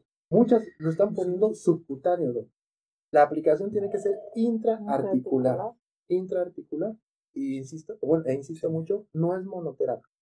Siempre es acompañado de algo. Porque que cada vez pacientes hermanos expertos. Es un. Que termina con más dolor con después de un Cuando lo aplican subcutáneo, yo he tenido pacientes que acaban con un síndrome doloroso regional complejo de secundaria a una aplicación de ozono. Mal aplicado. El ozono, su función es actuar sobre el, este, un antioxidante, sobre el óxido nítrico, disminuye el proceso inflamatorio. Sí puede ayudar fisiólogo, este, viendo su cómo actúa, pero se tiene que hacer por manos expertas y este y saber cuándo está indicado. Porque hay, he tenido pacientes con lesiones de ligamentos que llevan tres terapias de ozono y les están diciendo que van a evitar la cirugía con esto. O sea, no, no es para ese tipo de... No es mágico, ¿eh? hay que aclarar eso. Es que... La doctora Casian, ¿te acuerdas de la doctora Alicia Casian que nos lo comentó? Fue de las que empezaron a aplicar el ozono una persona experta en dolor, muy buena, mis respetos. Y, y, ella lo decía, ¿eh? el ozono es una alternativa es muy útil, para el dolor útil pero cuando lo saben aplicar. Y en manos expertos. Y en manos expertos. Exacto. Porque ahora te ofrecen terapias de ozono en el periódico, ah, en revistas médicas y gente que no está entrenada para hacerlo. ¿eh? Y no tiene la orientación al tratamiento de ese tipo de patología. Y aplicarlo solo por aplicarlo. Si las gentes no saben o no, están entrenados para ello, cuidado. O sea, es bueno, pero en manos expertas. Es manos expertas. no, cualquier persona. No todos lo, lo pueden y ni los. Porque a mí me han llegado pacientes que han llegado después de terapias de ozono. Por ejemplo, ya lo quieren aplicar para todo, para pies diabéticos, úlceras diabéticas, y llegan devastados de dolor y malos pacientes. Es que hay que entender que no se puede ser todólogo. Exactamente. Y además que no es un tratamiento más todólogo. Son. Es interdisciplinario. exactamente. Pero manos expertas. Manos expertas siempre. Yo, yo, mi hermano tuvo oportunidad de estar en Cuba, él aplica ¿no? Eh, muchos dicen, actualmente entre más avanzamos, menos aplicamos. Se van delimitando las, las indicaciones del uso de tono. Va siendo más selectivo. Va siendo más selectivo y digo, es individualizar. Si ustedes van a una de estas clínicas que luego anuncian en la tele, en los diarios, o en mismo este, redes sociales, en ocasiones este, curan, curan todo con una misma cosa cuando ya hemos platicado que no es así. Es como la cámara hiperbárica. Exactamente. tiene muy buenas indicaciones. Tiene muy, es muy efectiva, pero hay que saber. hay que saber con quién. Era como el doctor Miguel C. Martínez y médicos asociados, ¿no? Que lo anunciaban en el centro, ¿no? Que curaba todas las enfermedades venéreas. Está Enrique Sánchez Vera al teléfono. ¿Ya te dieron permiso, Quique? Hola. Pues llamada por cobrar y todo eso. ¿Sí me escuchan? Sí, ahí sí. Sí. Sí, sí están escuchando, es que aquí ya estoy viendo el programa desde hace un ratito, pero me da mucho gusto saludarlos amigos todos y antes que nada felicitarlos por esos nueve años de programa.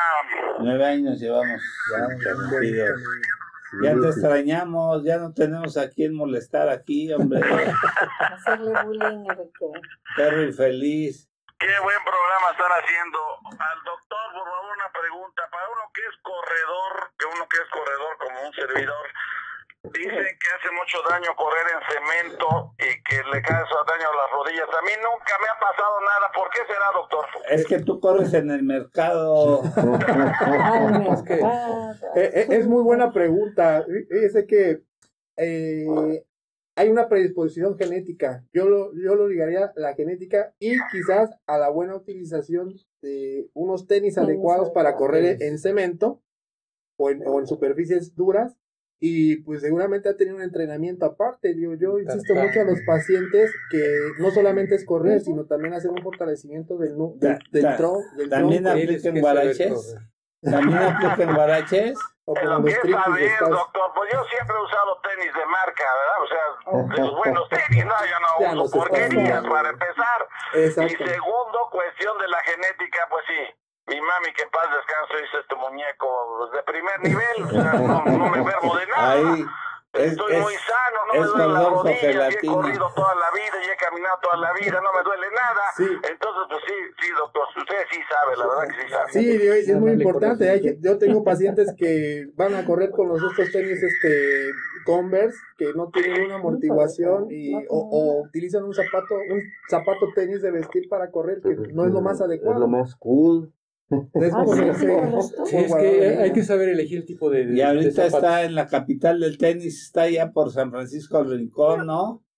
Donde mueven los árboles y caen tenis. Desgraciadamente a la Ciudad de México, qué tristeza me da ver tanto canijo que no trae cubrebocas, pero ese ya es otro tema y el doctor está hablando de un tema tan interesante como es el tema de la ortopedia que es fabuloso. Pero ya agarraron al marro, ya te puedes venir para acá. Ah, pues es que yo fui el que encabecé el operativo, pues si nunca lo hubieran agarrado, pero bueno, afortunadamente ya agarraron al marro y ya me vine tranquilo, ya dejé a los guanajuatenses tranquilos, ya, ya, ya, ya se fue el marro, pero pues este, pues la parentela sigue ahí, a ver qué pasa, ¿verdad? Porque pues qué bueno fuera que se acabara todo con el marro. Pero regresando al tema, ¿se, se también está incluido el correr con barache, doctor?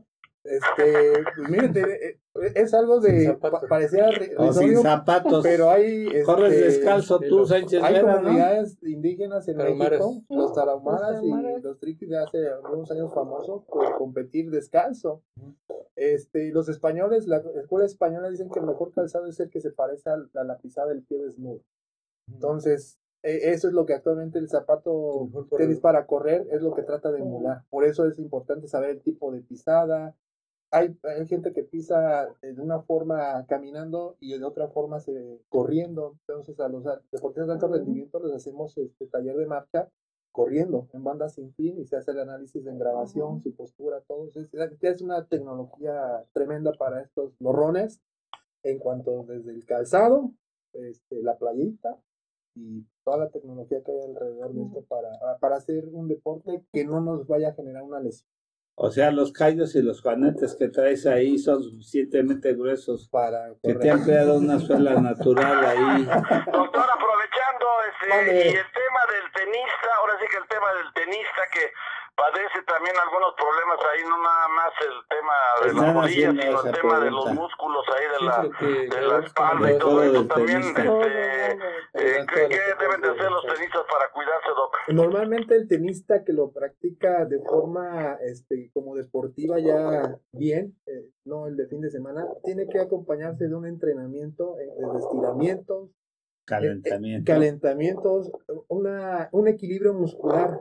Normalmente aquí el movimiento repetitivo es lo que va a desencadenar eh, alguna enfermedad en el deporte o alguna lesión derivada del deporte. En el caso del tenista lo más común es el codo de tenista, que es la epicondilitis lateral, que es el dolor en la parte lateral del codo. Normalmente cuando se presenta, muchos ven que usan sus este, muñequeras, pero realmente hay tenistas profesionales que lo ven con una muñequera muy pegada al codo eso se llama epicondilera y restringe la fuerza muscular hacia la inserción del tendón para mejorar y disminuir la carga de este y quitar el dolor. Igual que el golfista, ¿no? Igual del codo del golfista, que es la epicondilitis medial, por el swing que hacen al momento de, de, dar el golpe a la bola para el esfuerzo. El freno del contacto con la bola genera mucha tensión en el epicóndilo medial y genera una inflamación, una, una, una, inflamación insercional de los grupos musculares en esta parte, en esta estructura.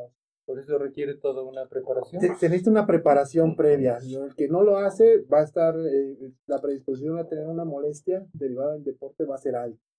Sí, porque hay que trabajar mucho la elongación de los músculos, sobre todo los ligamentos y los tendones. Exactamente. Siempre es primero expander. Exactamente. Este, Enrique, ¿qué deporte practicas? A mí, bueno, a mí me gusta, me gustaría más jugar tenis, no, no, no tengo tiempo para jugar tenis, pero lo que más hago es, es correr, mi querido, ah, mi querido Gabriel, porque los demás deportes, como ya son más de contacto, pues no, ya me cuido mucho, mi querido Gabriel, por eso estoy cansado. Para, para que no lo cachen, por eso la corre, corre. Ah, bueno, la jaibolina, ese es un deporte muy bonito, ese no causa mucho problema, o sea que, Oigan, aprovecho para invitarlos hoy al programa que tenemos que se llama Charla a Distancia, doctores, amigos que nos están escuchando. Hoy vamos a tener al maestro Carlos Cuevas para que nada más se pongan a cantar un poquito y recuerden tiempos tan bonitos del bolero, el rey del bolero, Carlos Cuevas. Va a estar en el programa Charla a Distancia que estoy con el señor Martín Espinosa y el señor Paco Maturano, el señor Mauricio Marrón y querido Adrián Nix, de verdad los invito a las 8 de la noche en, en Charla a la Distancia, así se llama el sitio, y pueden verlo por YouTube, por Instagram y por Twitter y por Facebook. Así es que ahí los invito a las 8 de la noche para que canten con el canijo Carlos Cuevas, que va a ser un programa espectacular, porque además de todo el Carlos Cuevas es americanista y por eso me cae muy bien. Paco está allá en San Francisco, que tuve oportunidad de saludarlo en enero. Ah, sí, caray, no, es un tipazo el carro, yo no lo conozco más que una vez que charlé con él ahí en Grupo Imagen, pero pero me dicen que es una muy buena persona, mi ¿A quién? ¿A Paco Maturano? No, no, que no, sí, no estoy hablando de Carlos Cuevas, ¿qué Paco Maturano? ¿Qué Paco Maturano? Era tu jefe. Ah, que mi jefe. Que, no, no, era Olegario Vázquez, mi jefe. ¿Qué pasó, Doc? Pues no, no, no, no, no, este canijo de Paco no. Perfecto. A ver, ¿cuándo invitas a... Qué gusto me da saludarlos y tener a este doctor Arcia, ¿cómo se puede apellidar? Andrés García, de cuenta.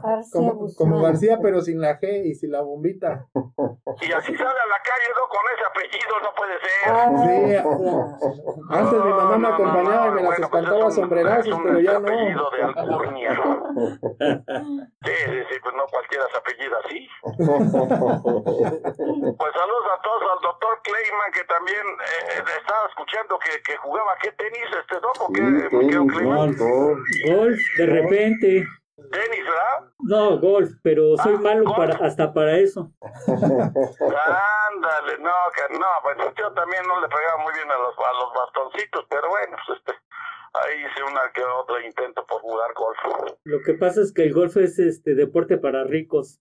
Exactamente, eh, todo bien que sabes que es para ricos, como mi querido amigo Mauricio Marrón, que ahorita está jugando allá en Acapulco, el cínico. Oiga, a ver, dígale a la gente, doctor, que tiene que salir a la calle e irse a pasear y todo eso, ¿o no? No, hay que seguir en, en extrema precaución, seguir guardándose en casa quien no bajar la guardia Y esta es una enfermedad que llegó para quedarse. Hace 11 años fuimos nosotros afectados por la influenza y hoy por hoy se siguen muriendo por influenza.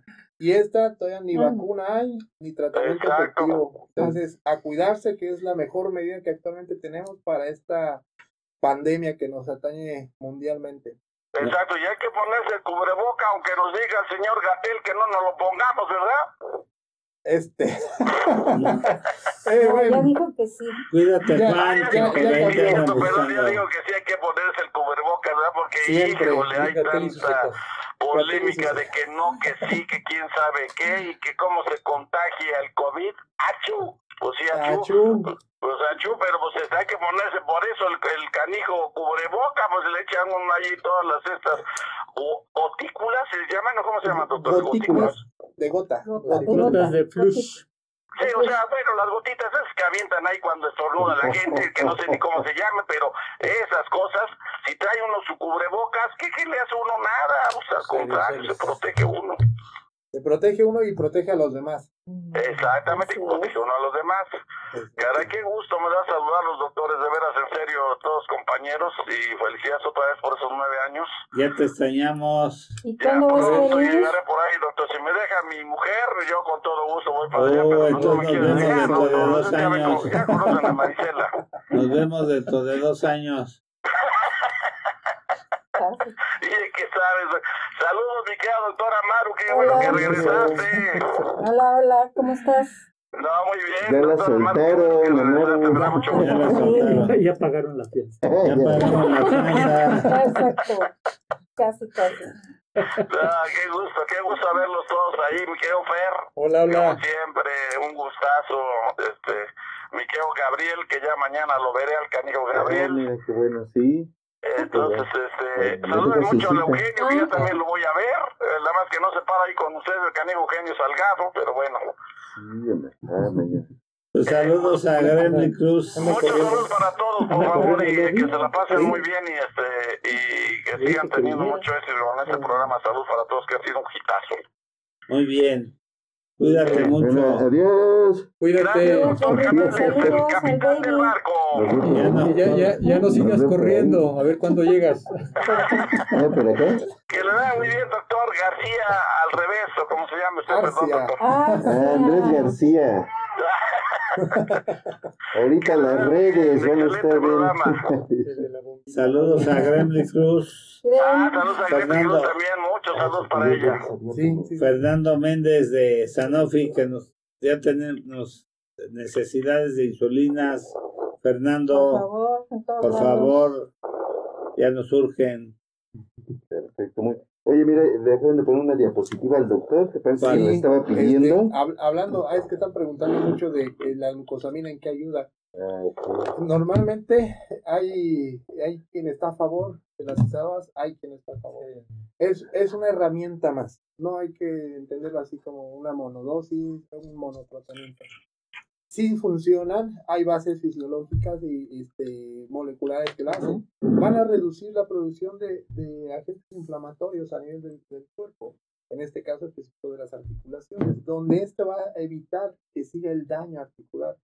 En una de las diapositivas mostraba que es importante evitar la progresión de la enfermedad. En este rubro es donde nos ayuda también la, la, el sulfato de glucosamina para evitar la progresión de la enfermedad. No solamente la limitación, sino evitar la progresión de la enfermedad, limitando el proceso de daño a través de procesos de intervenciones, principalmente uno, factor de necrosis tumoral, que esto a la larga va a dañar no solamente el cartílago, sino también la sinovia, y esto va a ser una, un círculo que si no lo limitamos, va a seguir el proceso de, lesión articular. O sea, una pregunta, Andrés. Este tipo de suplementos o complementos, en este caso el, la glucosamina, sulfato cristalizado de prescripción. Creo que es importante mencionar su uso debe ser continuo, debe ser constante. Efectivamente. Porque si no, no vamos a tener ningún tipo de resultado. y sobre todo estar conscientes. Pero que nos den. estar conscientes de en qué momento se van a emplear. Porque si los empleamos, a menos que tú nos, nos comentes, Andrés, doctor Andrés, eh, llegar tardíamente a utilizarlos, cuándo sí y cuándo no. ¿Cuándo llegamos tarde a utilizarlos? Cuando ya hay un grado de desgaste arriba del grado 3. Lo mencionaba hace rato en unas, diapositivas. La, mejor indicación para esto es el dolor eh, articular inicial que tiene una modificación leve, o sea, un estadio grado 1, grado 2, máximo grado 3, donde va a tener función hacia el daño articular. Cuando ya no existe cartílago, ya este tipo de medicamentos no tienen, los suplementos no tienen ninguna este, oportunidad terapéutica porque ya no vamos a obtener el, el efecto deseado de esto. Y efectivamente, se toma regularmente mínimo tres meses para, para el desarrollo de, de, la mejoría o del efecto que buscamos con este tipo de ¿Tiempo máximo de tomar? Seis meses anualmente. seis meses anualmente hay que espaciarlo por lo menos con tres meses. ¿Y se puede combinar con la aplicación de la viscosuplementación? Sí, normalmente es, es algo que yo utilizo Van a la par frecuentemente. Eh, aplicamos la viscosuplementación, va acompañado este, de una de sulfato de glucosamina, un analgésico antiinflamatorio por 7-10 días máximo y su programa de ejercicios eh, en casa, al inicio. Cuando es un paciente que veo que necesita apoyo, va directamente a rehabilitación para que empecemos el programa de de fortalecimiento y de desinflamación profunda a nivel articular y tendón. Allí en la pantalla está lo que decías, ¿no? De las Efectivamente, lo que es la viscosuplementación, que lo podemos definir como la aplicación dentro de una articulación. Hace rato hacían el comentario, va intramuscular, intravenoso, no. Esto va dentro de la articulación.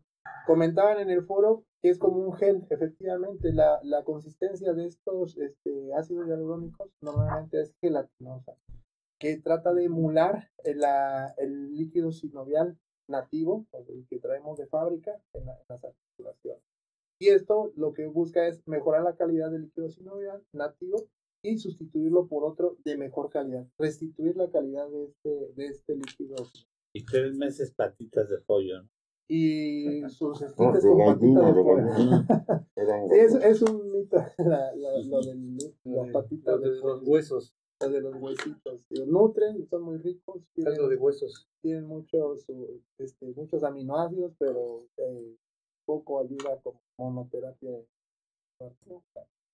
Y lo que les comentaba, el GON a mí me gusta porque es eh, un de mediano peso molecular, es muy bien aceptado por el paciente, bien tolerado al momento de la aplicación y altamente efectivo para el tratamiento. Hay de origen este, animal, este de origen bacteriano, donde no se ha demostrado efectos en la... Eh, Andrés, ¿tú qué opinas el asociarle omegas a este tipo de terapia y asociarle eh, selenio? ¿Qué opinas? Ah, hay, zinc. Hay muchas combinaciones de magnesio, este, zinc, selenio, este, eh, omega 3, magnesio este, donde sí se ve, igual, son suplementos alimentarios, son complementos para la nutrición.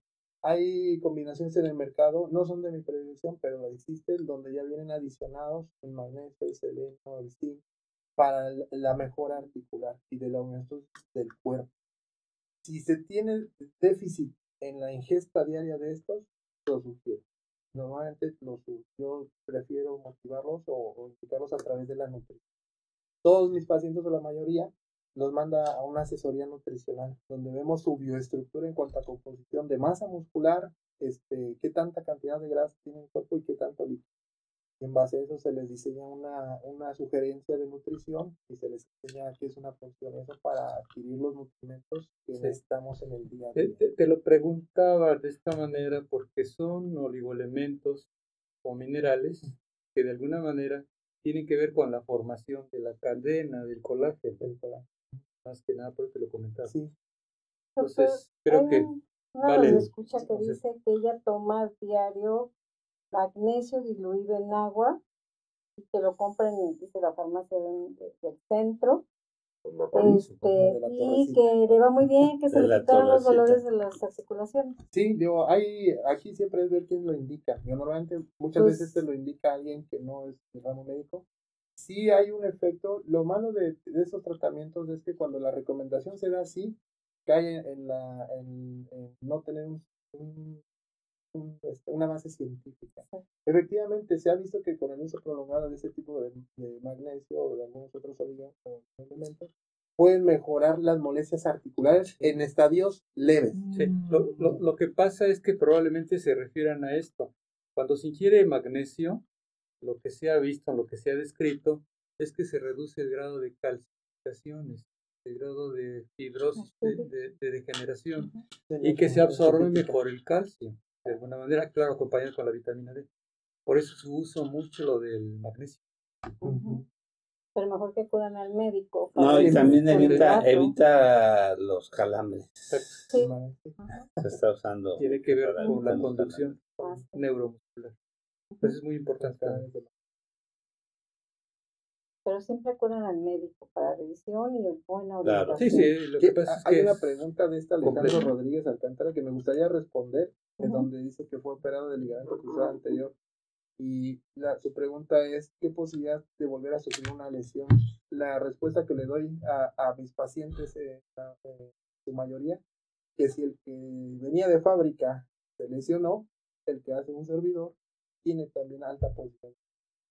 porque La envoltura que no sustituimos, esa no la podemos recrear en el ligamento que nosotros reconstruimos, tiene, la, tiene en su contenido los mecanorreceptores, que son los que van a evitar que se lesione la producción de una lesión.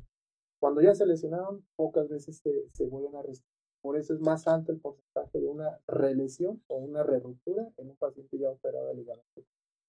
Hay que cuidarse, hay que fortalecerse, hay que tener una buena rehabilitación en cuanto a propiocepción muscular y, este, y con eso disminuimos el proceso de, de, o, la posibilidad de que se vuelva a lesionar. O sea que aquí lo que nos hace entender hay que estudiar toda la estructura articular, meniscos, Efectivamente, normalmente son lesiones que no, van, no son únicas. Viene con alguna lesión condral, el cartílago o alguna lesión meniscal, que también pues, hace un poquito más sombrío el pronóstico este, cuanto a un deportista o alguien que quiere este, reintegrarse al deporte. Para continuar. Lo pueden hacer, yo siempre les digo, es una lesión, es una articulación reparada, ya está lesionada, y el riesgo de lesionarse es un poco más alto. este, eh, Andrés, porque en la mayoría de los casos de las personas se dedican a optimizar su alto rendimiento, como el, el concepto de optimizar, es que lo están cambiando el concepto, generalmente eh, va de la mano mucho en que a veces están muy conservados sus, superficies articulares, pero lo que está lesionado son sus ligamentos tendones. Ahí es donde Andrés, entra la cirugía artroscópica. Efectivamente. Y bien indicada. Bien indicada. Y estudiada. Eh, insisto siempre, un buen diagnóstico es igual a un buen tratamiento, porque realmente estamos eh, atendiendo lo que requiere el cuerpo. Si ya es algo, no es algo de cartílago y el paciente se queja de inestabilidad o de bloqueo, de que se atora esa articulación, hay que pensar en alguna estructura que le esté lo más frecuente meniscos, ante esto, no hay otra opción más que sí. Actualmente estamos en una campaña a nivel mundial donde es el promenisco. Antes, comentaban hace un rato, hace todavía 10 años, quitaban los meniscos. Actualmente el menisco es una, una, es una estructura que dispersa fuerzas. A un paciente que le quitamos el menisco aumenta por centímetro cúbico 600 veces la carga. A un paciente que le reparamos el menisco solamente 45. Entonces el pronóstico funcional a largo plazo es mucho mejor. Exactamente, tratamos de preservar los Pero hay una pregunta muy interesante, este doctor Kleiman. ¿Es normal que me duelan las rodillas estando embarazada? Tengo seis meses y a veces me duelen mucho mis rodillas y se me inflaman mucho mis piernas. Esto no lo tenía antes, ¿es normal? Saludos, Norma. Bueno, esta es buena pregunta. El, el hecho de, de estar embarazada per se, o sea, independientemente de, de, la carga eh, eh, del peso del físico, este, pues conlleva eh, también cambios hormonales a nivel de las articulaciones. Hay una hormona que se llama relaxina que puede actuar y más al final del, del embarazo y que puede llevar también a cierto grado de inflamación, que puede condicionar que esta paciente tenga cierto dolor en rodillas. Refiere que se le inflaman las piernas. Las piernas. Ahora, hay que tener mucho cuidado con esas, con esas pacientes que o sea, no puede ser dolor o el dolor articular, pero si es, si es edema o inflamación de todo, de todo la, rodilla, la rodilla para abajo, o sea, todo el, pie, le puede llevar, le puede llevar a, un dolor mucho más severo y nos puede estar nosotros poniendo en, alarma de, de, que la paciente no nada más está teniendo un problema articular, sino está teniendo un problema sistémico. Buscar otro problema. Relacionado a la, preeclampsia. Claro que sí. Exacto. Ok. Doctor, sus datos nuevamente. claro que sí, Es en el Hospital San Angelín de Universidad, en el consultorio 908, piso 9, terminamos el área Río Churubusco, sí, 601 en la colonia Joco, alcaldía Benito Juárez. Eh, el teléfono es el 5601 60 También me, me hacía una pregunta que está en el estado de Hidalgo. Sí, efectivamente estoy en el estado de Hidalgo también, en Tizayuca. Ahí muy cerquita donde va a ser el aeropuerto este, nuevo. Ajá, Lucía. Perfecto. Oigan, pues mire, queremos, casi se acaba el programa, queremos agradecer a Laboratorios Milán por habernos patrocinado la invitación del doctor Andrés Arcia. Muchas gracias por todos sus medicamentos. Y por supuesto, entonces recuerden que GOON se puede administrar, infiltrar sin ningún problema. Realmente para todos los pacientes que tienen miedo de infiltrarse, ya lo han escuchado. Realmente sin efectos secundarios, pero siempre con un especialista. Y también Laboratorios Mina nos va a traer un pequeño ambigú. Entonces, pues doblemente gracias. Ya, ya estamos esperando eso. Y, y Sánchez Vera se perdió el ambiguo. Él no quiso, ¿eh? Doctor, eh, si no hay otra pregunta, hay una pregunta que quiero, quiero hacerte. Generalmente es las clásicas piernas en charrito. Ajá. La iluminación. El gelovaro. El ¿Qué recomendaciones diríamos? ¿En qué etapa de la vida está indicado ¿A qué edad hacer una cirugía para evitar una degeneración totalmente articular? Excelente pregunta, Doc. Eso es un tema muy frecuente en mi vida privada y en la institución donde ahorita trabajo es algo que vemos. Lo ideal es detectarlo desde que se desarrolla el niño, o sea, desde el crecimiento. Factores que platicamos hace un momento de la forma de sentarse predisponen a esto. Él hay una carga genética que si el papá es charrito, pues el abuelo fue charrito, seguramente el hijo va a ser charrito. Lo principal es detectar etapas tempranas para que por medios ortésicos se pueda evitar la progresión de la mala alineación. En una etapa entre los 8 y 12 años podemos hacer arrestos del disco de crecimiento, que ya es un procedimiento quirúrgico, para que solito el cuerpo en su crecimiento alinee la rodilla en, una, en un gradaje normal, fisiológico. Si ya, no, si ya el paciente tiene un, un esqueleto maduro, o sea, ya está osificado los núcleos de crecimiento, 18, 20 años, hay osteotomías correctoras de alineación, ya sea hacia donde esté la deformidad, debe ser a la tibia, debe ser al fémur. Es complejo el estudio porque no solamente es la mala alineación de la rodilla, muchas veces la cadera también tuvo una, una, una rotación mayor y hay que corregir todo el eje, desde el talón hasta la cadera. Y este, pues ahora sí que edad tiene que ser desde la niñez, si ya no lo alcanzamos en la niñez, en su, etapa de crecimiento rápido, que es entre los 8 y 12 años, arrestos fisiarios, 20 años más, eh, antes de, entre los 20 y 45 años, osteotomías correctoras y si desgraciadamente llegaban ya con una artrosis establecida, avanzada, con dolor que no mejora con nada, pues ya el reemplazo articular. tengo una foto de lo que es una prótesis. Muchas veces los pacientes preguntan, ¿qué es una prótesis, doctor? ¿Qué es lo que le van a hacer?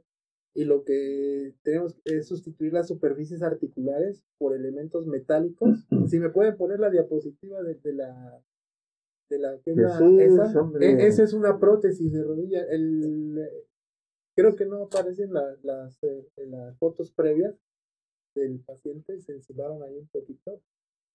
Tenían ahí un... Este, ¿Esa? esa, esa, dale otra, dale otra. Esa era la rodilla del paciente. Y este es un paciente que lo que me, ahorita me preguntaba, tiene una mala alineación en charritos, los pacientes que están charritos, que se denomina médicamente genovaro, donde ya este grado ya no iba a resolver con lo que hemos platicado Este paciente llegó tarde a una ¿Qué es lo que, qué es lo que nos queda por ofrecerle?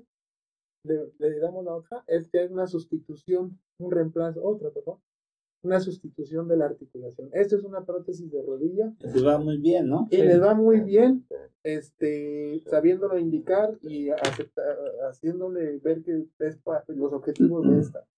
Mejorar la alineación, quitar el dolor y mejora de la oh, Una pregunta que me, me siguen, eh, me hacen frecuentemente. ¿Puedo correr? ¿Puedo hincarme? No. La prótesis es para estilos de vida diario de la actividad pararse de la cama, ir al baño, subir la escalera. No es para una actividad deportiva. Desgraciadamente me ha tocado ver pacientes con una sustitución eh, de rodilla a temprana edad, donde les ofrecieron malamente restituir o reincorporar O sea, no son mágicas. Son refacciones que tienen un tiempo de vida estimado a 12 años cuidando la vida. Oigan, casi se acaba el programa. El doctor Clayman se tuvo que retirar a una emergencia, pero nos dejó unos recados. Ya saben, están todos invitados al Congreso para la celebración del 50 aniversario del Colegio de Ginecólogos y Obstetras, doctor Alfonso Álvarez Bravo, de aquí del Hospital Español. El evento se llevará a cabo en Acapulco, del 20 al 23 de mayo. Invitamos a todos nuestros colegas médicos a que se colegien dentro de esta institución, eh, en este mismo teléfono o con nosotros, para pueden dar, pedir informes para que acudan a este congreso. Se hacen eventos, se hacen webinars en este momento cada mes a través de esta asociación, a través del colegio. Muchas gracias por su presencia a todos ustedes. Y también darle las gracias a Camila Iluminación, que por cortesía de ellos estamos iluminando esta cabina. Está en Dolores 39D, teléfono 5515 43 59 32 correo iluminación arroba gmail.com iluminación para todo tipo de espacios. Gracias a Carlita Caballero que nos hace el favor de proporcionarnos esta excelente iluminación para la cabina. Gracias. Y bueno pues darle muchas gracias al doctor Andrés, García. Arcia, parecido es Sin cámara. Gracias por, tu presencia, doctor, y esperamos que en esta ocasión vuelvas a estar con nosotros. Con todo gusto. Y a toda la gente nos hace el favor de escucharnos. A Sai, a Jesús, a Alejandro Rodríguez Alcántara, que es nuestro soporte técnico también, y a las gentes del laboratorio Milán, que nos apoyan Amaru que regresó con nosotros. Estamos cumpliendo nueve años de transmisión interrumpida aquí. Y pues gracias a toda la gente que nos hace favor de escucharnos. Eh, que tengan un excelente día y un mejor fin de semana. Muchas gracias. Gracias. Gracias. Gracias. Adiós. Hasta luego.